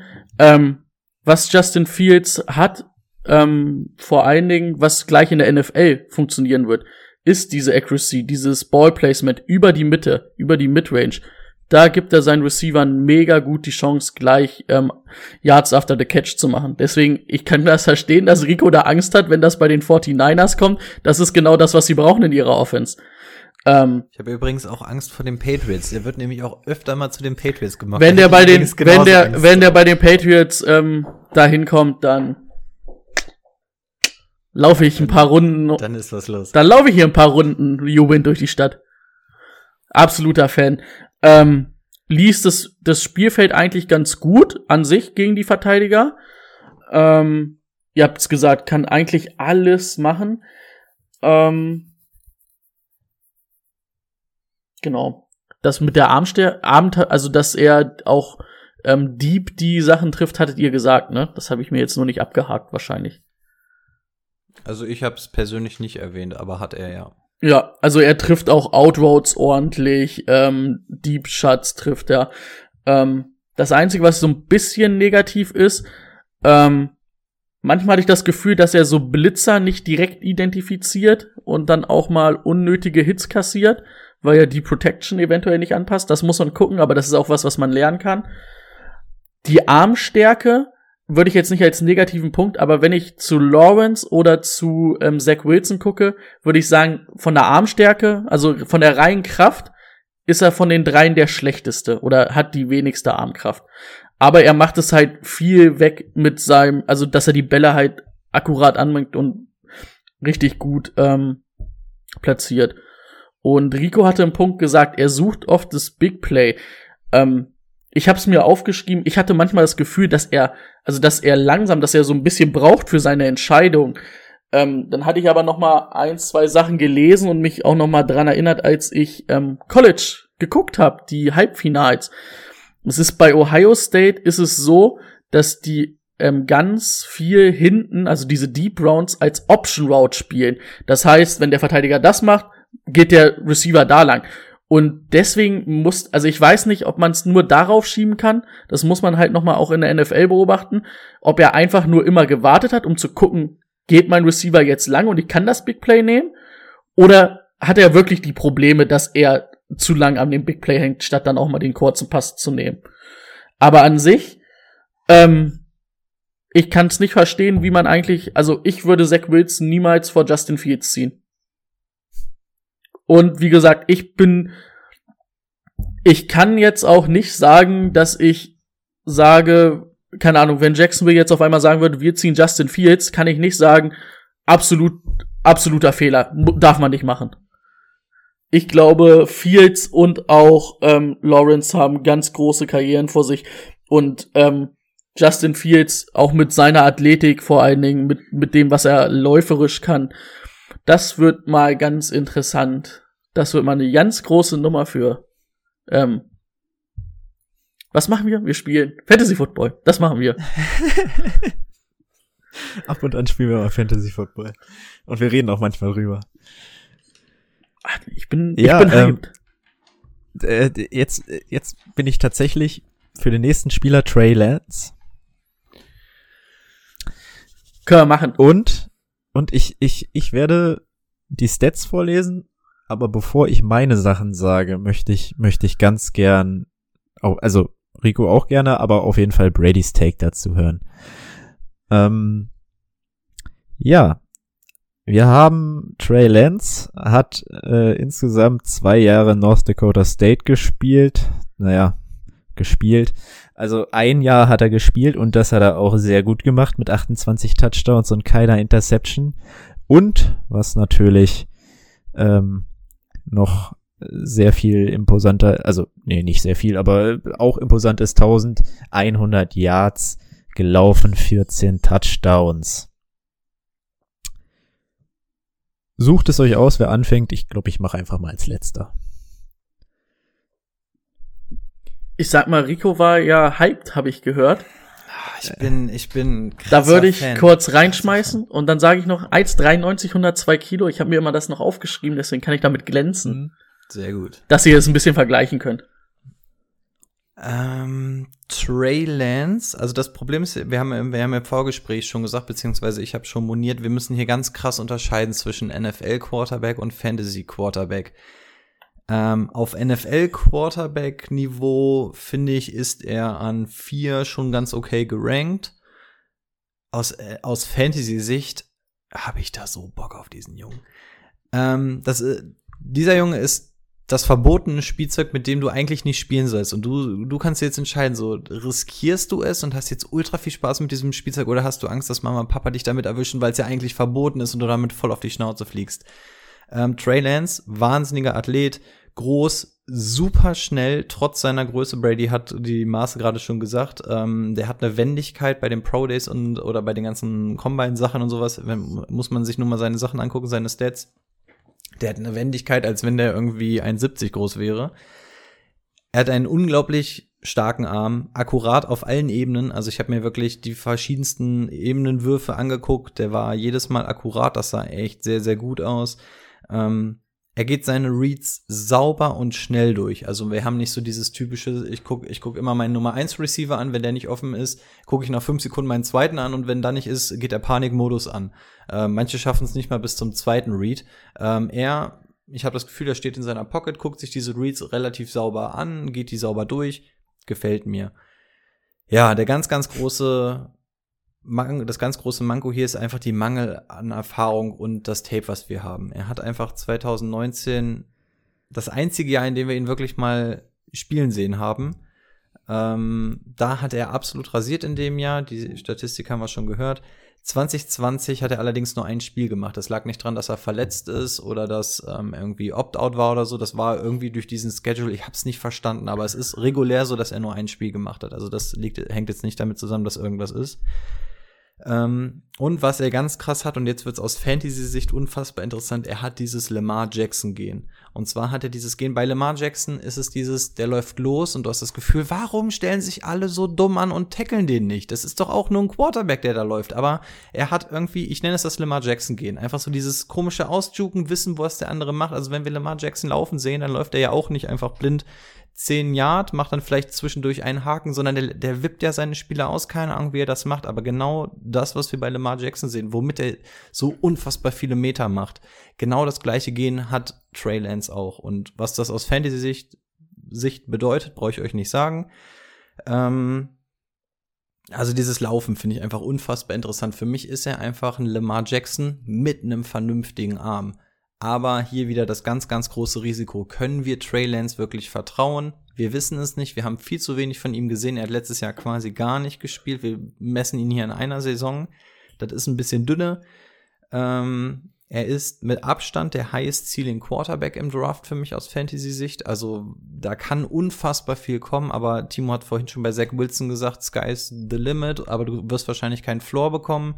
Trey Lance ist hier meiner Meinung nach nochmal das, das Prinzip ad absurdum geführt, weil es einfach noch krasser in beide Richtungen gehen kann. Ähm, Problem wird sein, er wird wahrscheinlich kein Starter 2021 sein, beziehungsweise mit sehr großer Wahrscheinlichkeit. Wahrscheinlich wird er nicht mal irgendwie die zweite Saisonhälfte spielen. Ich bin wirklich gespannt, wo er landet. Ich persönlich tippe so ein ganz klein wenig auf die Falcons. Ich könnte es mir irgendwie so ganz gut vorstellen. Ähm, würde mir aber auch gefallen, wenn er irgendwie hinter Matt Ryan erstmal ein Jahr ler lernen kann. Also sein Landing-Spot wird für mich sehr interessant. Aber so eine Entwicklung wie Lamar Jackson wäre ja auch ganz interessant, wenn er dann irgendwie erstmal nur zuguckt, ein bisschen lernt, dann vielleicht mal so ein bisschen als Gadget-Spieler eingesetzt wird. Ja, würde mir gefallen. Also wie gesagt, Trey Lance ganz, ganz heißes Eisen. Ich sehe da ganz viele Sachen, die mir unfassbar Bock machen. Ähm, aus Fantasy-Sicht, wie gesagt, aus NFL-Sicht ist es ein sehr, sehr heißes Eisen. Äh, Dynasty, je nach Spot, Anfang bis Mitte erste Runde. Wie gesagt, je nach Spot, das muss einfach sitzen, das muss, da, da musst du einfach die Aussicht darauf haben, dass das, ähm, dass er die richtigen Umstände hat. Ähm, in einer Super, Super Flex-Liga auch eine ganz schwere Kiste. Wir haben schon über Trevor Lawrence und Justin Fields geredet. Für mich aus Fantasy-Sicht kannst du ihn sogar als Second Overall picken und du kannst eigentlich alle drei aus Fantasy-Sicht in einer Superflex gleichsetzen. Ich verstehe, wenn du Trey Lance an eins nimmst, finde ich wahrscheinlich einen Tucken zu hoch. Da würde ich dann lieber die sichere Bank nehmen. Du kannst ihn aber auch als zweiten Pick nehmen oder auch als dritten. Ich finde, da muss er aber auch fallen, weil das ist einfach dieses Eisen. Damit musst du zocken aus Fantasy-Sicht. Redraft-Liga sieht das ganz anders aus. Dadurch, dass er dieses Jahr einfach nicht spielen wird. Ähm, der wird super interessant sein, aber er wird in der Redraft-Liga dieses Jahr nichts bringen. Dynasty-mäßig super interessant in unserer Dynasty League. Ich bin, ich habe ein ultra Auge auf ihn. Ich werde ihn wahrscheinlich viel zu früh picken, wenn, aber ich, ich habe einfach Bock, dieses, dieses, dieses Gamble bei ihm einzugehen. Wie gesagt, aus Redraft-Sicht wird's halt nur dieses Jahr einfach nix. Mhm. Interessant. Äh, okay. Ich dachte eigentlich, dass ich, dass ich, also, ja, ich finde ihn auch gut, aber, aber Brady erstmal. Ähm, ich würde bei einem Punkt, das sehe ich, da habe ich, also so, da hatte ich auch gestern schon, wo du es geschrieben hast. Ich fand jetzt, ich fand ihn jetzt eher so ein bisschen als Runner gut, gut, wirklich gut. Aber ich fand ihn eher so, also dass er auch ein bisschen physischer ist. Also er hat diese Moves, aber auf Lemar-Niveau fand ich das, ah. Also ist aber sowieso schwer, das auf Lemar-Niveau zu haben. Ich hätte ihn, ich hab, ich hätte ihn wirklich eher so mit Cam Newton, als Cam Newton noch gut war, verglichen. Also wirklich, vielleicht ein bisschen schneller, aber auch so von der Physis her, weißt du, weil ich fand er, er hat dann auch mal den Kontakt zu den Verteidigern gesucht, wie so Oldschool Cam vor der Endzone. Ich habe irgendein Play gesehen, Alter. Da waren fünf Verteidiger, die auf der Goal Line standen und ihn so haben und er war alleine. Und er war fast schon am Boden und hatte trotzdem Touchdown gemacht. Äh, ganz absurd. Ähm, ja, ansonsten, ja, hat halt nur 17 College-Spiele. North Dakota State ist jetzt auch nicht das größte College. Und was man bei ihm auch sagen muss, aber das ist eigentlich kein negativer Punkt. Das hatte ich jetzt gelesen. Der hat bis zum letzten Jahr noch nie mit einem Coach, also mit einem Quarterbacks-Coach, ähm, trainiert. Die hatten keinen Quarterback-Coach. Also, das heißt, wenn der einen vernünftigen Quarterback-Coach hat, kann der auch noch wirklich einen Schritt nach vorne machen. Ähm, und was man ja auch so ein bisschen immer gelesen hat, fand ich, oder was man immer so, dass er so ein bisschen roh ist, ne? Da habe ich mich immer gefragt, was meinen die denn mit roh? Dann sollen sie ihn anbraten. Oh, war der schlecht. Den fand ich, dass du ihn dir selber vorgelegt hast. das den, ich, das den fand ich wirklich schlecht. Ähm, aber wenn man so mal sieht, wenn er normal in der Pocket war, sein Pocket-Verhalten und manchmal auch so, wie er geworfen hat. Also er kann es einfach, weil er den Arm hat, aber so manchmal sah das halt einfach nicht aus wie so ein NFL-Quarterback oder wie das aussehen soll, so bei einem NFL-Quarterback. Ich will jetzt nicht sagen, dass ich hier Experte für Quarterback-Mechanik bin, aber es sah halt irgendwie für mich schon komisch aus. Aber Rico hat's gesagt, also das, der hat halt ein extrem, der kann extrem gut werden. Und dann wird er auch richtig gut, dann wird er auch richtig Fantasy gut. Hinter Justin Fields. Ha hast aber du, gut. Hast du einen Wunschspot? Also keine Ahnung, der wird ja auch ein bisschen zu den Patriots manchmal gemockt. Ich, ähm, ich mag das Potenzial. Und Denver ist auch immer so ein bisschen noch in der Verlosung. Und ich sehe halt, also ich sehe halt wirklich diese Parallelen zu Cam. Und wenn er dann von Cam lernen kann, hm, also vielleicht, ich könnte mir gefallen. Also ich würde Justin Fields würde ich lieber bei den Patriots nehmen, aber ich nehme Trey Lance dann lieber als den, den wir noch haben im Angebot.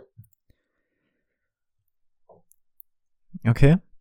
Also ich, ich muss, muss jetzt tatsächlich beiden komplett widersprechen. Ein paar Punkten, paar Punkten widersprechen. Das ist auch total aber, okay. Also ab, wir gucken uns auch nur gewisse Spiele an und das ist alles eine Lotterie, die wir hier machen. Jeder sagt einfach das, was er gesehen hat. Wenn nicht, würden wir ähm, auch, glaube ich, das, bei das, CBS oder so sitzen, wenn wir das richtig gut könnten und würden hier nicht zu dritt ähm, per Discord einen Podcast machen. Und die, die fanden übrigens auch alle einen gewissen Tom Brady einheitlich alle scheiße. Also. Ja. Ähm, das Fazit ist natürlich am Ende das gleiche. Ich habe tatsächlich auch viel von äh, davon gehört, dass dass die Falcons ein guter Spot werden. Finde ich tatsächlich auch, weil er da wirklich noch mal ein zwei Jahre mit Ryan ist noch auf dem Niveau, dass er das noch mal ja, ein zwei Jahre macht. Ja, muss auf jeden Fall noch mal irgendwo lernen. Und und das finde ich finde ich dann auch richtig. Somit haben wir ihn schon mal für Fantasy Redraft Liga rausgekantet. Stimme ich mit euch überein. Womit ich überhaupt nicht ähm, übereinstimme, ist also ich habe dann, ich habe ich hab tatsächlich nicht einmal gesehen, dass er irgendwie einen, einen zweiten oder einen dritten, äh, dritten oder einen dritten Read äh, angeschaut hat, weil ich habe immer nur gesehen, run first, run first, run first, first read, run first, run first, run first. Also mehr habe ich, ich habe tatsächlich die, nicht irgendwie nicht gesehen. Da, das, das fehlt mir so ein bisschen.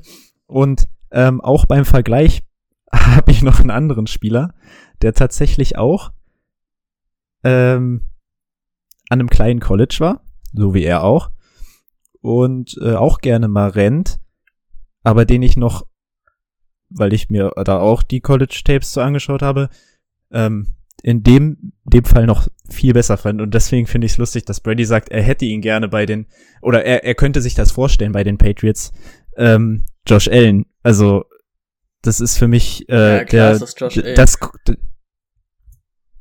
das, das, das bestreite ich nicht, dass das Josh Allen ist. Aber hey, ganz ehrlich, Josh Allen hat sich letztes Jahr so weiterentwickelt. Wenn die Patriots jetzt auf einmal sagen, wir nehmen Josh Allen, dann sage ich halt, das ist in Ordnung. Man muss, man okay. muss auch mal mit den, mit der Zeit gehen und auch Fehler eingestehen. Man muss aber halt auch sagen, ähm, er hat halt letztes Jahr auch einen Riesenschritt gemacht, ne? Ja.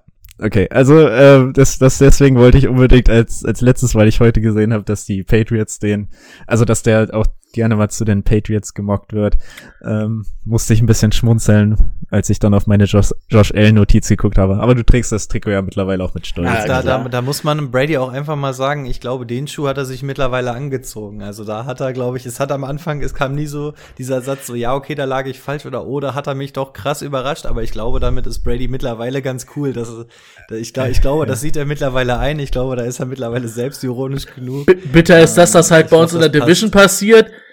Das hätte mir halt woanders besser, hätte ich es noch, hätte ich einfach gesagt, okay, aber so was halt Dings. Eine Sache habe ich noch, falls du es nicht hatte, falls du noch was, wolltest du noch was sagen? Ähm, nee, tatsächlich nicht. Im Rest stimme ich mit euch überein, dass das, dass das, äh, dass da auf jeden Fall großes Potenzial schlummert. Was, was ich. Und gerade durch das Laufen. Top. Genau. Ja, was ich bitte. halt noch gesehen hatte, aber das passt halt in dieses Roh mit rein. Er wartet halt wirklich, bis die offen sind, die Receiver, ne? Der wirft jetzt nicht wie Trevor Lawrence einen Ball, der halt 15 Yards später, wo der Receiver erst hinlaufen muss, runterkommt, perfekt. Sondern der wirft halt erst, wenn der nicht mehr gedeckt ist, ne? Aber das kommt, glaube ich, auch viel einfach mit seiner Erfahrung. Also das Potenzial ist halt riesig, aber schauen wir mal. Sagt ihr, er, der schlägt ein in der NFL oder sagt ihr, der schlägt nicht ein? Machen wir einfach mal hier so Daumen hoch, Daumen runter. Das kommt, das kommt so Schöne Wildkarten. Ne? Aber es ist genau wie Zach Wilson auch. Also jeder von diesen Quarterbacks bringt was mit. Selbst der, der jetzt gleich kommt, der er eigentlich immer dafür ausgemacht ist, dass man sich über ihn lustig macht, auch der bringt echt gute Sachen mit. Aber es ist so schwer, das jetzt zu sagen, wenn man nicht mal weiß, wo sie landen. Ähm wenn Trey Lance wirklich irgendwo landet, wo er wirklich ganz in Ruhe ein, zwei Jahre lernen darf, und das ist ja genau das Gegenteil von dem, was Zach Wilson machen darf, dann glaube ich, dass Trey Lance genug Potenzial hat, um das auch auszuschöpfen. Und dann, ja, dann wird er interessant. Wahrscheinlich würde sogar ähm, Dings auch, ne? Also Tra ähm, nicht Trey Lance, der über den haben wir gerade gesprochen. Wahrscheinlich würde Zach Wilson auch gar nicht schlecht tun, noch ein Jahr zu warten. Also ich glaube, Lawrence und Fields sind für mich NFL ready und die beiden, Zach Wilson, doch ready, ready, ja, wenn man, also. Ist ready, aber dem musst du halt auch die Zeit eingestehen und die Fehler, finde ich. Ja. Und bei Trey Lance, wenn der am ersten Spieltag startet, weiß ich nicht, ob der vielleicht verbrannt wird in den ersten zwei Spielen für sein ganzes Leben, weil der zehn Interceptions wirft und vielleicht dreimal getötet wurde bei den Tackeln. Ich, ich glaube, den stellt auch keiner auf dieses Nee, Jahr. das kann also, ich das mir eigentlich auch nicht vorstellen. Maximal Gadget-Spielermäßig, aber mehr ist das nicht. Aber Fantasy-mäßig, oh, stell mal vor, du könntest so einen kleinen Lemar ziehen, der auch noch einen geilen Arm hat. Du könntest den jetzt ziehen und könntest den in zwei Jahren ernten. Oh, das wäre doch geil. Ja, den Arm hat er auf jeden Fall. Das glaube ich, also im Passing-Game wird er, wird er, glaube ich, besser als Lemar sein. Und die Runs halt, ja, wenn er die halbwegs, Lemar, wenn er die, wenn er die halbwegs in die, Brady meinte auch, das ist ein, das ist ein Cam in seinen Anfangsjahren, was Cam Fantasy-mäßig in den 2015er ja. Jahren abgerissen hat Uh, und ich glaube, weder Cam Newton noch Lamar Jackson hatten damals auch nur das Potenzial an Armen, was Trey Lance hat. Also deswegen bin ich aus Fantasy-Sicht so Ultra-Fan. Wie gesagt, Because man kann sich Cam ultra is a scoring machine. Ja, ja. Und ich glaube, Because da, Trey is so, a scoring so machine. wer weiß, wer weiß. Und hoffentlich dann für das richtige Team. Für. Gut, dann kommen wir zu, zu unserem letzten ähm, Quarterback. Michael McCorkle Jones.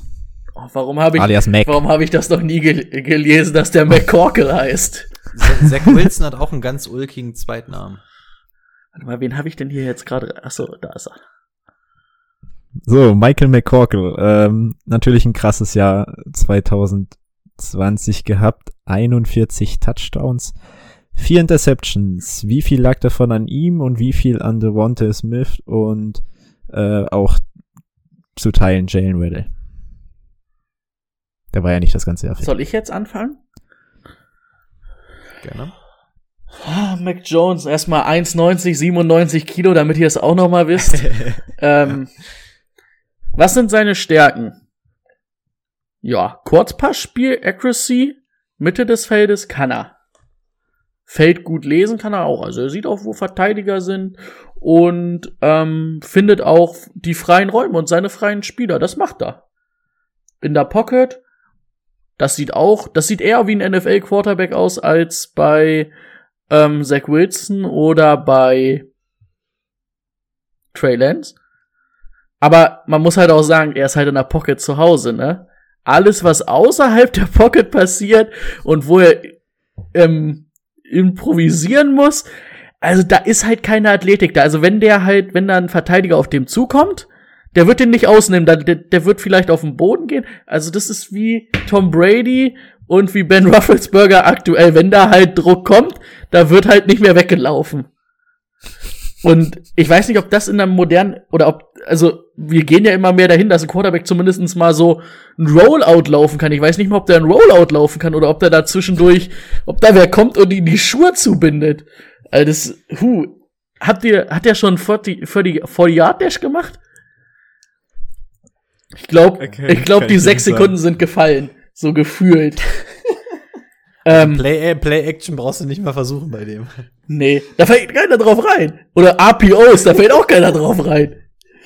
Ähm, die Armstärke, mh, die hat er halt auch überhaupt nicht. Also er, er ist zwar akkurat und wirft die Bälle auch mit Touch, also lange Bälle, dass die bei den Dings ankommen, aber die brauchen halt 20 Minuten, ne? Also da kann es auch schon mal sein, dass der Verteidiger, dass ähm, Devontae Smith sich freigelaufen hat und der Verteidiger wieder da ist, weil der Ball so lange unterwegs war. Und ähm, Timo hat's angesprochen, kann man bessere Umstände haben als bei Alabama? Ähm, ich weiß nicht mal, ob es ein NFL-Team gibt, was, was so gute Umstände hat wie Alabama. Also Coaching-Staff, eine gute O-Line, eine gute Defense, gute Right Receiver. Das ist halt die Frage, inwiefern, also ich glaube schon, dass Mac Jones ein Quarterback sein kann in der, in der NFL. Aber ich glaube auch nicht, dass er dein Franchise-Guy sein kann, dabei bei ihm, glaube ich, alles drumrum wirklich stimmen muss. Und das wird es, glaube ich, nie, also aus Kostengründen wahrscheinlich nie wirklich perfekt sein können. Und ähm, für mich, also Fantasy-mäßig dieses Jahr vollkommen uninteressant und wahrscheinlich auch immer vollkommen uninteressant. Also der gibt dir halt null für einen Lauf, also null für Rushing und hätte er jetzt Das kann er mit dem Wurf nicht wieder rein. Genau, hätte er jetzt, hätte er jetzt zumindest noch den Arm wie Zach Wilson, sage ich mal, ne? Dass du sagst, okay, der ist aber im Wurf so gut, also er hat seine Eigenschaften und den Arm von Zach Wilson, sage ich mal, oder von Trey Lance, würde ich sagen, okay, geil. Dann kannst du da zumindest aus NFL-Sicht was draus machen. In einer guten, in einer guten Passing-Offense. Aber so, leider glaube ich, dass er bei Alabama die besten Umstände hatte, die er jemals gehabt hat und da auch so gut performt hat und vielleicht das in der NFL nie wieder passieren wird. Ja, also aus Fantasy-Sicht blutet mein Herz, wenn man über so einen Spieler reden muss, weil er halt wirklich, wie ihr schon die ganze Zeit gesagt habt, ähm, null Rush, der hat wirklich null Rush. Und wenn du einen fähigen äh, Fantasy-Quarterback haben willst, der dir aber null Rush gibt, das geht in den seltensten Fällen gut. Wir hatten jetzt einmal den Fall, und zwar mit Justin Herbert. Der hat's geschafft. Und der selbst der. Ja, der kann auch, aber ich meine, der rusht eigentlich auch nicht. Der regelt alles über, über, immer über die Pocket. Und ich weiß nicht, ob Mac Jones da hinkommen kann. Also seit wir letztes Jahr Justin Herbert so niedergeredet haben, bin ich ein bisschen vorsichtig mit meinen Aussagen. Aber ja, ich bin auch nicht so hundertprozentig überzeugt. Also, ähm, das erste Mal in Erscheinung getreten ist er 2019, als er für Tour übernommen hat. Ähm, 20, 2020, die Zahlen habt ihr schon genannt, das ist einfach überkrass geliefert. Können wir, können wir noch kurz über den Run reden, über seine, ähm, warte, kurz, äh, über seine 35 Attempts für 14 Yards? Das ist, das ist Aber ein Touchdown. Das ist, das ist fast jedes Mal ein Inch oder so. Das, da waren auch ein paar Minusläufe dabei. Das, das sehe ich. Ähm, ja, also er hat einfach nicht so viel Erfahrung. Auch hier haben wir im Endeffekt maximal anderthalb Jahre Tape. Und gerade bei ihm hätte ich mir mal so ein bisschen mehr gewünscht, damit man auch mal sieht, so wie sieht's denn vielleicht mal aus, wenn man so ein Top-Receiver weg ist oder ähm, kann er das auch mal über mehrere Jahre halten oder so. Gut, jetzt müssen wir mit dem arbeiten, was wir haben. Ähm, er ist ein absolut absoluter Pocket-Passer, wie er im Buche steht. Sehr unüblich für die moderne NFL, aber er hat zumindest die Größe dafür. Das heißt, er kann auch über seine Linemen drüber gucken. Also er bringt zumindest das mit, was er als Pocket-Passer mitbringen muss. Was musst du als Pocket Passer auch noch machen? Du musst dich in der Pocket gut bewegen und du musst aus der Pocket performen können. Das macht er 1A, ist naja, der beste Pocket Passer in diesem Draft ist klar, ist aber auch so ziemlich der einzige. Ähm, aber was er in der Pocket macht, ist schon echt gut. Also alles, was so bis 15 Yard ist, ballert er dir so. Aber, aber dann schon, rein. schon mit, also die 15 Yards müssen schon mit Rückenwind sein. Also 12 sind drin, so, aber, aber 15 da muss, so da darf kein Gegenwind sein. Ganz so schlimm würde ich es jetzt nicht sagen, aber es ist schon, ähm, also auf den ersten zwölf ohne Rückenwind ähm, ist er wirklich bombastisch gut. Da trifft er jedes Ding on point zum richtigen Zeitpunkt. Ähm, der wirft da perfekt rein. Der wirft da nicht in kleine Fenster, sondern der wirft das Ding halt wirklich akkurat. Also das musst du ja halt auch auf kurze Distanz zumindest erstmal machen. Ähm, Hat er einigen NFL-Quarterbacks schon was voraus? Ja, also ich, ich weiß nicht, ob, ob, ob er auf den ersten zwölf Yards so viel schlechter ist als oder ob ein, wen nehmen wir denn jetzt mal? Ja, Mahomes ist jetzt, ist jetzt wahrscheinlich zu krass. Ob ein, Kyler Murray ist, glaube ich, auf den ersten zwölf Jahren nicht so stark wie er und das ist schon was Gutes, mit dem wir ihn vergleichen. Ich glaube, selbst ein Russell Wilson ist nicht so gut auf den ersten zwölf Jahren. Also einfach in, in der Range ist er wirklich akkurat, unfassbar, unfassbar gut. Was man ihm auch zugute halten muss, ähm, er verhindert die Turnover. Also der macht quasi keine riskanten Sachen, der trifft keine übereiligen Entscheidungen, also der macht wenig Fehler, was seine Würfe angeht. Das ist auch unüblich für einen College Quarterback. Ähm, klasse Footwork und ähm, sein Timing am Abzug gefällt mir mega gut. Also de, de, der Zeitpunkt Abzug. des Releases des Ball. Der, der, der ist, der ist richtig gut. Ja, ich hab's mir aus dem Englischen mit Pull the Trigger, weißt du, weißt du? Ja. Ähm, übersetzt. Äh, sein Finger am Abzug ist einfach perfekt. Also wirklich, der wirft, guckt euch mal so die, die Dinger an, wo er wirklich under pressure ist und wirklich genau in der perfekten Sekunde, in der er den Wurf loswerden kann, bevor quasi ein Arm auf seinem Wurfarm einschlägt, wird er das Ding los. Also dieses Timing ist wirklich 1A. Da hören die ganzen positiven Sachen aber auch irgendwann auch schon wieder auf. Also aus Fantasy-Sicht ist das trotzdem zu dünne. Ähm, was ich ganz furchtbar fand, dass er inkonstant bei Out- und Comeback-Routen ist. Das, äh, das, das, geht nicht. Du kannst auf einer Out- und Comeback ist so ziemlich das leichteste, was du mitwerfen kannst nach einer Slant für einen Quarterback. Und auch so das Dankbarste, das wirfst du einen Rookie eigentlich in der NFL gerne mal hin, weil das auch viele Receiver gut machen können, ist schwer zu verteidigen. Und das kriegt er nicht hin. Das, das darf nicht sein. Also insbesondere bei äh, bei wem war es? Ich glaube, Trevor Lawrence war es, wo ich gesagt habe, dass es extrem gut ist, wie er die Außenbahn bedient. Das ist bei ihm extrem schlecht. Also er ist gut für die Mitte und so, aber die Außen, das ist sehr schlecht und das ist, das ist einfach nicht gut, ne? Damit kannst du kein halt Time Management in der NFL machen. Das ist ja, die Power fehlt sowieso, also der Arm, das ist nix. Ähm, ich verstehe so ein bisschen, wow, also wir, wir, wir wissen auch gar nicht, wie er bei langen Bällen ist, weil der Arm halt einfach zu schwach dafür ist, dass wir es gar nicht gesehen haben. Aber wir können mal ganz stark davon ausgehen, dass er die einfach nicht großartig kann. Ich verstehe schon, warum er den Niners so ein bisschen angedichtet wird, weil er ja schon, wir haben es im Vorgespräch auch gesagt, so ein bisschen Jimmy Garoppolo ähm, ähnelt. Die Frage ist nur, willst du dir den, willst du dir das Ganze in Jung noch mal neu ranzüchten? Also erstmal interessant, schafft er diese Accuracy wirklich ähm, auch in der NFL zu halten über Jahre, wenn du nicht das Ultra-Trio hier auf dem Platz neben dir hast? Ähm, und wie gesagt, der hat halt, der hat halt für mich kein Ceiling. Also der hat einen Floor, den er dir wahrscheinlich bringt, den kann er dir vielleicht auch in der NFL bringen, aber was willst du von dem erwarten? Aus Fantasy-Sicht wird er dir nicht mehr als 8, 9 Punkte im Spiel geben. Und wenn der jetzt Starter irgendwo wäre, wäre das ein halbwegs riskanter Game Manager. Also er tönt mich überhaupt nicht an. Sieht übrigens sehr, sehr aus wie Yari Otto, oder? Findest du nicht, Timo? ja, das, Bild ist mir beim Ausschneiden sehr aufgefallen. Ähm, ja, also es ist wirklich das, was er in der Pocket macht, ist super gut, aber das war's auch. Da kommt nichts. Und bei allen haben wir gesagt, die haben nach da so viel Potenzial, das ist gut an denen. Und Mac Jones ist so dieses, ja, der ist echt gut in der Pocket. Und ja, wenn der sich, wenn, wenn, wenn er sich optimal entwickelt, dann kann er bald bis zu 17 Yards werfen. Ja, also wir haben, wir haben auch gute Pocket Ich finde den, find den Yari, Yari Otto Yari Otto Vergleich ganz gut eigentlich. Der kann auch nicht ähm, so viel. der wird auch gern mal eingewechselt, wenn es nichts mehr zu verlieren gibt. Ähm, Und äh, aus einem Grund fände ich die 49ers ganz gut, weil wir dann immer noch eine Chance haben, unsere Wette zu gewinnen, dass Garoppolo seinen Vertrag erfüllt. Das wäre so das Einzige, was, was, was mich da für die Niners reizen würde. Ähm, ja, Rico würde es wahrscheinlich auch einigermaßen freuen.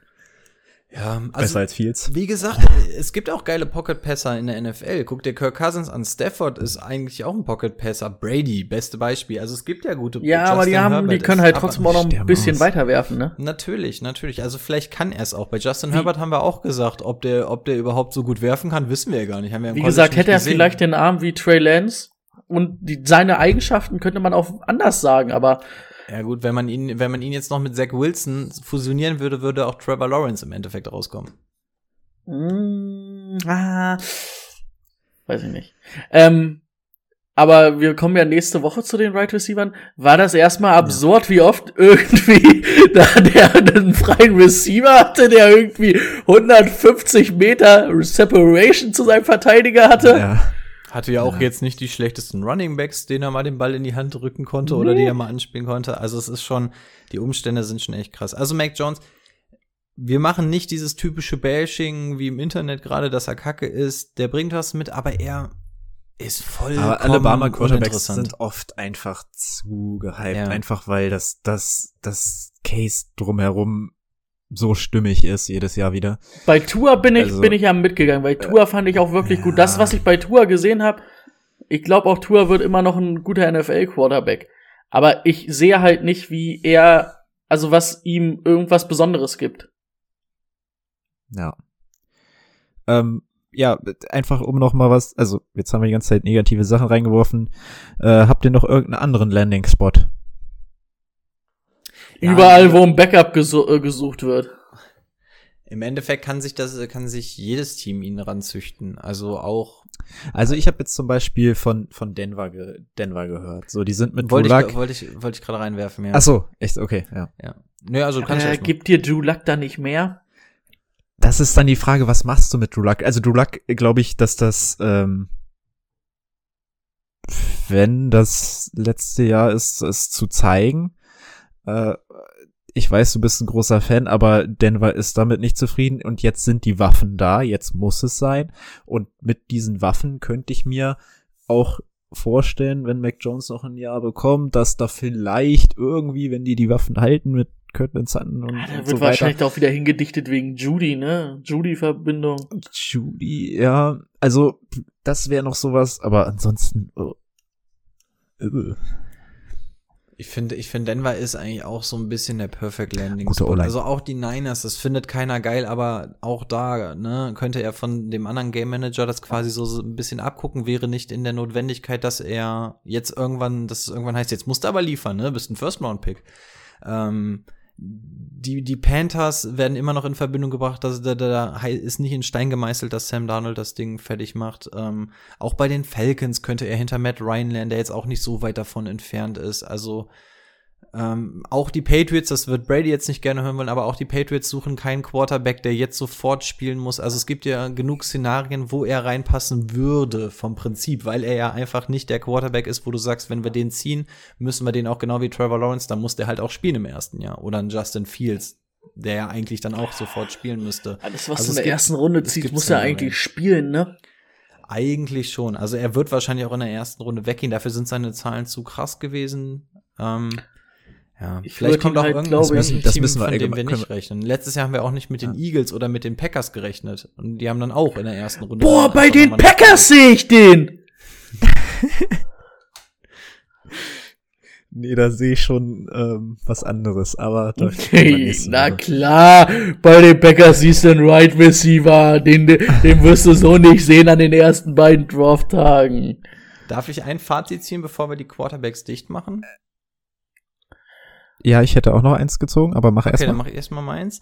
Ähm, findet ihr auch, dass wir dieses Jahr aus Fantasy-Sicht, ich weiß nicht, ob wir einfach vorsichtiger geworden sind jetzt so nach zwei Jahren, oder liegt es an der Klasse, dass wir, dass keiner von uns sagt, irgendeiner davon reizt uns so, dass Redraft-mäßig oder sowas geht. Ich weiß, letztes Jahr hieß es Tour nehme ich und Borrow nehme ich und was nicht alles. Burrow Ähm, hatte und ich. dieses Jahr, Bis ja, zum ja, ja. Ähm, aber dieses Tour Jahr hatte ich auch. Danach also mal. Vorhin, vorhin hat noch keiner gesagt, so, ja, den musst du auf jeden Fall haben. Bei Trevor Lawrence haben wir gesagt, so, ja, könnte man überlegen. Und bei Justin Fields, naja, müsste er schon Day One Starter sein. Wenn Justin Liegt Fields zu den Klasse oder 49ers so? geht, würde ich ihn, würde ich ihn, glaube ich, nehmen. Und er, wenn ich Aber dann er- weiß, dass er startet. Würde er aber nicht. Ich glaube schon. Wenn er bei den 49ers kommt, wird er Day One starten. Ah, das Da gehe ich ich nicht. ziemlich von aus. Dann müssten sie alle Aussagen über den Haufen werfen, die sie jetzt getroffen haben. Ja, was Aber willst gut, du auch sagen? dafür ist die Willst- NFL bekannt. Aber, aber was willst du denn sagen? Willst du jetzt sagen, Ja. Jimmy ist nicht mehr unser Guy? Dann kriegen die für den nicht mal einen Sechstrunden-Pick, wenn sie den noch wegtraden. Ja, aber sie, sie wären auch nicht in der Notwendigkeit zu sagen, okay, wir müssen ihn ab Day One starten lassen. Ne? Könnten auch sagen, so ja, fünf wir langsam ran. Wenn Kyle in was verliebt ist, dann holt er das und macht das. Und ich hoffe, Kyle ist in das verliebt, in das, was ich verliebt bin und nicht in das, was die anderen Experten sagen. Bei Mac Jones bin ich nicht so der Fan von. Äh, Nee. Also sagen wir, es ist, es ist einfach die Konstellation aus Quarterbacks und Landing Spots, die uns dieses Jahr nicht so sonderlich Ja. reizt. Ich, ja, ich glaube vor allem die, vor allem mit den, mit den Landing Spots, dass viele erstmal schauen müssen, werden, ob sie ne? überhaupt spielen und Trevor Lawrence, ja, aber das Team musste dir auch erstmal anschauen, ob das jetzt so gut funktioniert. Ähm, was wir sagen müssen ist, fünf Quarterbacks in der ersten Runde, da hätten sich andere Draftklassen äh, die Finger nachgeschleckt, also da gab es schon a- andere Jahre. Ähm, dafür finde ich es ganz, Draft-Klasse Ordnung letztes eigentlich. Jahr oder dieses Jahr von Quarterback besser? Ich finde sie in der Breite auf jeden Fall zumindest besser. ja, in der Breite, aber in der, In der- in in der Spitze. Klasse hätte ich letzte, äh, nehme ich letztes Jahr. Du hattest letztes Jahr mehr. Ah, du Day kannst eben, du musst halt überlegen, was mit Herbert ist, den fanden wir halt müllig, ne? Den fanden wir scheiße. wenn, ja. wenn ich den da schon gut gefunden hätte, hätte ich gesagt, letztes Jahr, aber so. Ja, stimmt. Du hattest halt Borrow und Tour, wo du gesagt hast, bei Tour weißt du halt nicht wegen der Verletzung. Aber Borrow cool. Das ist so, Borrow und, und Lawrence ist so cool. Und Tour wäre für mich so der Justin Fields. Nur nicht in verletzt. Ja, Fa- Fantasy-mäßig hat aber auch nur Herbert die Wurst vom Teller gerissen. Ne? Also Borrow Ja, gut. hätte, wenn man den hochskaliert, hätte er, glaube ich, ganz gute Chancen gehabt, in die 15 zu rutschen. Der wäre da gelandet. Ja, er hatte, glaube ich, auch ein, zwei Spiele, die schlecht waren, ne? Aber gut. Aber Ja, dann das- hat, dann sind wieder irgendwie die Defense-Player in sein Knie eingeschlagen, weil die Bengals eine sehr gute O-Line haben. Nicht. Oh, aber, äh, möchtest du noch dein, dein Fazit ziehen oder hattest du das schon? War das dein Fazit oder? Äh, ja, das, das war das Fazit, dass man auch mal sagen muss, fünf Quarterbacks ist jetzt gar nicht, also das brauchen wir uns jetzt nicht jedes Jahr vorstellen, dass, dass hier fünf Quarterbacks ähm, in der ersten Runde weggehen. Und ähm, ich kann kann ich kurz noch reinschmeißen? Darf ich noch was reinschmeißen? Ja, schmeiß, schmeiß. Ich muss sagen, wir kommen ja gleich zu einem Tight End. Da habe ich mir Der natürlich eher den da habe ich mir eher den Tight End angeguckt, aber ich muss sagen, da wenn ich den mir genauer angeguckt man- hätte, hätte ich vielleicht man- Kai Trest interessanter als Mac Jones gefunden. Den kann man zumindest mal reinwerfen, auf jeden Fall. Also der wird äh, auch Erste, relativ zweite Runde wird er gehen. weggehen. Erste Runde nicht, aber Ja, späte erste, irgendwie zweite. Mal gucken. Aber würde ich ihn sehen. Spielen wir dieses Jahr eigentlich wieder Predict the Pick? Ja klar, na klar, Ja, na ne? klar. Es wird richtig der Hype-Train abgefeuert zum, Dra äh, zum Draft. Nehmen wir eigentlich jetzt auch eine Live auf oder machen wir am nächsten Tag wieder eine Reaction? Wir machen alles. Wir machen Live, wir machen Reaction, wir machen. Ja, Live wäre ja nur wir beide. Reaction kriegen wir Timo noch dazu. Ist Timo bei Live nicht dabei? Nee. Da schläft er doch wieder. auch Frühschiff, ich muss da auch noch mal gucken. Wir schauen mal. Okay, solange wie wir uns jetzt bei den Quarterbacks gefasst haben, können wir das, glaube ich, schnell fassen beim, bei dem Tight End der Klasse. Richtig? Soll ich einfach ganz schnell Dem- anfangen oder hast du eine Überleitung oder irgendwas? Ja, wir wollen wollen ja jetzt erstmal nochmal hier äh, ein paar Stats und ähm, Bitte. Kyle Pitts, drei Jahre Florida in der SEC gespielt, letztes Jahr acht Spiele, verdammte 770 Yards und 12 Touchdowns. Er ist der Tight End Prospect, nicht nur dieses Jahr, sondern ich glaube, die letzte Dekade findest du da keinen Tight End, der äh, da rankommt. Der letzte, der ähm, in der ersten Runde weggegangen ist und so einen Hype hatte, war, glaube ich, Greg Olson damals 2007. Ja, das war eine Maschine 2.7. Nee, weiß ich nicht. Da war ich noch nicht so Und- tief im Game drin. Und ähm, was ich heute tatsächlich das erste Mal gehört habe, äh, seine Wingspan wurde gemessen, ja beim beim, beim äh, wie heißt das Pro Day? Pro Day. Ähm, er, er hat die längste Wingspan, die jemals jemals gemessen wurde bei einem Tight End. Die längste. Also da weißt du schon, Das du draftest eigentlich einen Right Receiver und kannst ihn auf Tight End spielen. Case closed. Der wird sowas auch, von auch die, abgehen. le- auch, auch die längste innerhalb der letzten zehn Jahre unter den Wide Receivers. also, 1,98, 111 Kilo und da sind nur Muskeln und Samenstränge drin. Ich glaube, wir müssen nicht viel übers Blocken reden. Das ist uns relativ egal als Fantasy-Spieler. Da ist er jetzt halt nicht so überragend, aber trotzdem solide. Äh, aber es, das Wichtigste ist ja, dass er einfach ein Right Receiver ist. 40 Yard Dash Pro Day 4,44. Das ist mit Abstand der schnellste Tight End der letzten Jahre gewesen. Und Wide Receiver ist das auch ganz solide. Soll ich was sagen? Wollt, wollt ihr was sagen? Bitte. Rico wollte eben so schnell losschießen. Schieß, Also, schieß. Ja, ähm, ja, das mit der mit der Wingspan fand ich fand ich fast ärgerlich, weil ich dachte, ich bin der Einzige, der das herausgefunden hat. Ähm, hat tatsächlich, also ich glaube, wenn ich bei NBA mir einen, Basketballer mache und die Wingspan auf dem Maximum ziehe, komme ich da nicht mal annähernd bei rum. Ich glaube, der, der am nächsten dran war in der letzten Zeit, war DK Metcalf und den hat er auch noch relativ eindeutig geschlagen. Ähm, und der macht ja auch echt viel mit seiner Range aus. Also ja, Kyle Pitts, wir brauchen im Endeffekt gar nicht so viel drüber reden. Es ist ein absolutes Ausnahmetalent. Ähm, hat übrigens auch diesen Award gewonnen, den eigentlich die Wide Receiver gewinnen. Also Wahnsinn. Der hat Size, der hat Athletik, der hat Geschwindigkeit, der hat Spannweite, der hat einfach alles. Ähm, ich sehe ihn tatsächlich gar nicht nur als diesen reinen Tight End an, sondern der könnte rein theoretisch sogar wirklich als Wide Receiver Ja, ja. spielen. Er hat in Florida tatsächlich sogar im Slot und Outside öfter mal gespielt. Also da hat er mehrere Snaps genommen, die habe ich mir auch genauer angeguckt. Ein Tight End, der Outside spielt. Also das sagt eigentlich schon, was der, was der mitbringt. Ähm, das Ding ist, er ist zu stark für einen DB, wenn er Outside spielt, und innen zu schnell für einen Linebacker. Also er ist einfach eine absolute Mismatch-Maschine. Es gab so ein, ein Ding, da hat er Outside gespielt. Und der, der Cornerback kam auf die dumme Idee, am Anfang mal so ein bisschen Man-Coverage und mal ein bisschen Pressure zu machen. Das war die dümmste Idee, der, die der je in seinem Das Leben war hatte. übrigens JC Horn, den ganz viele Das Leute als Nummer eins Cornerback dieser Klasse sehen. Ja, und der hat Und halt wirklich keine Chance gegen moin. den gehabt. Keine Chance. Den drückt er einfach weg. Ähm, dann gab's eins, da läuft dann eine Slanter, versucht ihn der Linebacker mitzunehmen. Ja, der hat ihn ungefähr zwei Yard gecovert. Danach war der weg. Also dieser Typ ist eine absolute Mismatch-Maschine. Ähm, der hat super contested Catches gehabt. Kaum Drops. Also ich, ich habe geguckt, es gab wohl welche, ich habe aber keine gefunden. Also letztes Jahr hat er, glaube ich, keine gehabt, soweit ich sogar gelesen Ja, habe. also in der Gesamthistorie gab's wohl welche. Ich habe auf Film keine gefunden.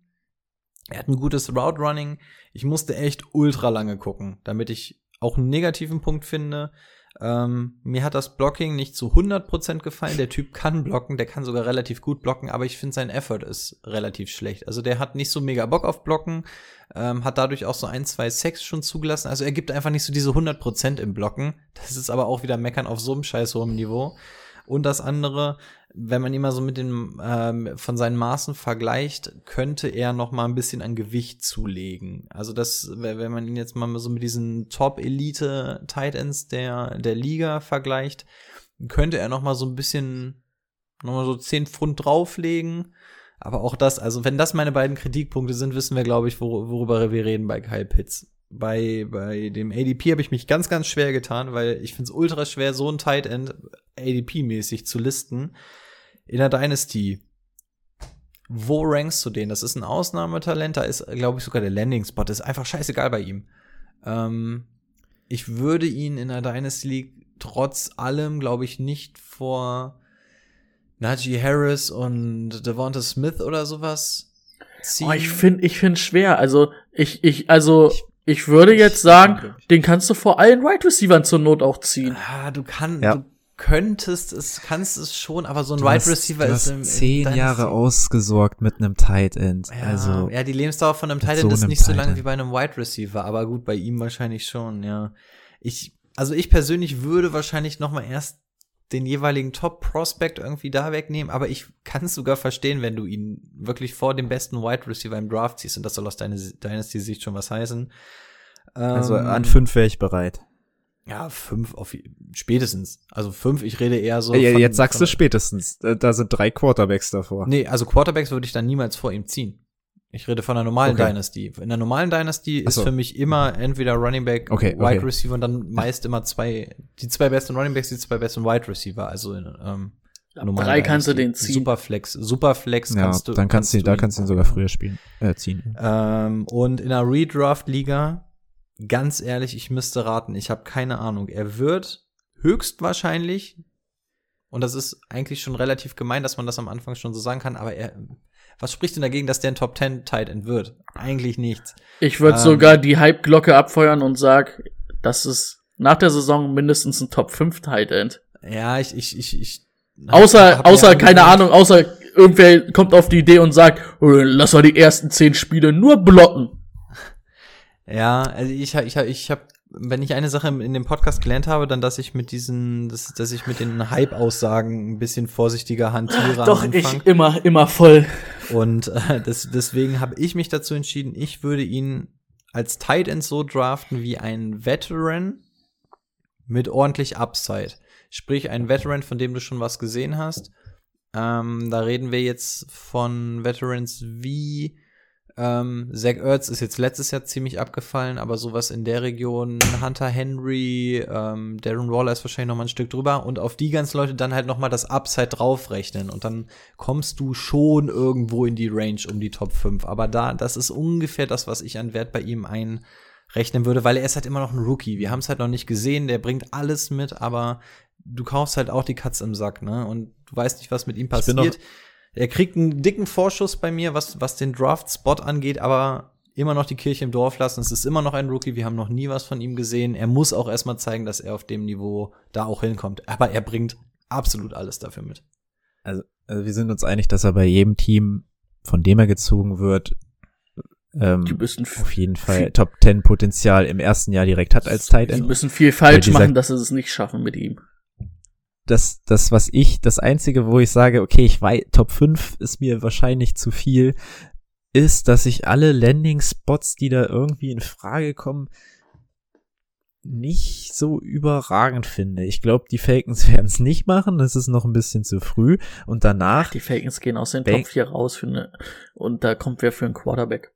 Ja, dann, dann, dann Okay, lass, dann ja, lass du mal aber- einen aber- Elf gehen, dann könntest du eine Chance haben. Vielleicht Der, der fällt nicht aus der Top 10. Niemals. Nie, nie, nee, das nie, nie, glaube ich nie, auch nicht. niemals. Und, äh, und ich weiß nicht, wie, wie geil ich Bengals die Bengals, finde oder die, Dolphins die finde. Bengals können halt, oder bei den Bengals und Dolphins wird es, glaube ich, meiner Meinung nach darauf ankommen, was die Bengals machen. Wenn die Bengals sagen, wir haben richtig Bock auf das beste verbleibende Talent, dann nehmen sie vielleicht sogar ihn.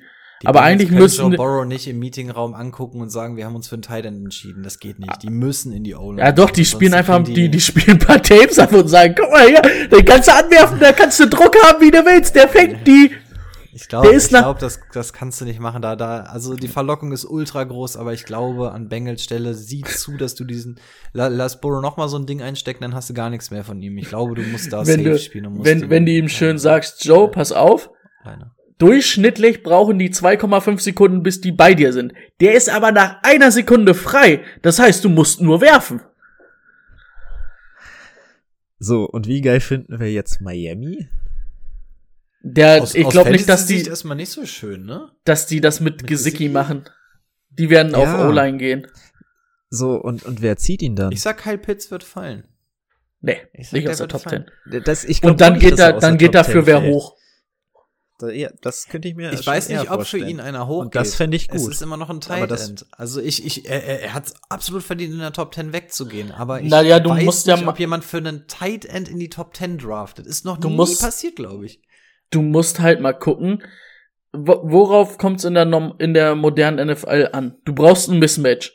Wer ist denn mehr Mismatch als der Typ? Ja, klar, aber Ü- macht das. Übrigens, um das auch nochmal zu sagen, also mein, mein negativer Punkt ist übrigens auch, Ja? dass ich sein Blocking nicht so gut finde, aber das beschreibt glaube, es das auch finde ich wirklich. das Beste. Wo? Ich glaube, Panthers an 8 fände ich am Ja, besten. weil die wären die ersten. von, von die dem, was wirklich- bisher, was wir bisher Ja, wissen. von, die die wären die ersten, die dann on the clock sind und ihn auch wirklich nehmen könnten ohne Hintergedanken, weil sie einfach sagen, okay. Boah, und schau dir, schau dir diese Offense dann an mit den beiden Right Receivers, Moore und McCaffrey so. und boah, Robbie Oh, Anderson. dann ist Sam Darnold, also dann können wir wirklich Dann- darüber reden, ob Sam dann- Darnold vielleicht Top 10 ist.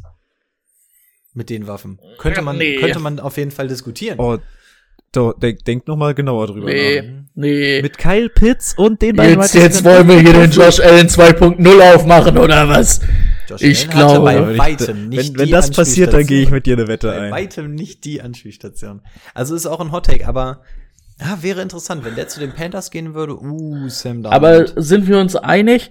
Wir hatten alle ein ganz schönes Strahlen im Auge, als wir uns das da angeguckt haben. das ist schon, schon krass. Also ich, ich habe mich sehr viel an DK Metcalf erinnert gefühlt, der ja auf Wide Receiver schon ein Mismatch ist, aber er ist wirklich einfach noch mal. Ja, aber er kann halt im Gegensatz zu DK Metcalf in seinen College-Zeiten, würde ich dem auch, also kann der auch Routes run. Also bei DK Metcalf hast du ja fast nur und. Ja, ja, das, das, das haben wir die ersten zwei Wochen gehört und danach wurden wir eines Besseren belehrt.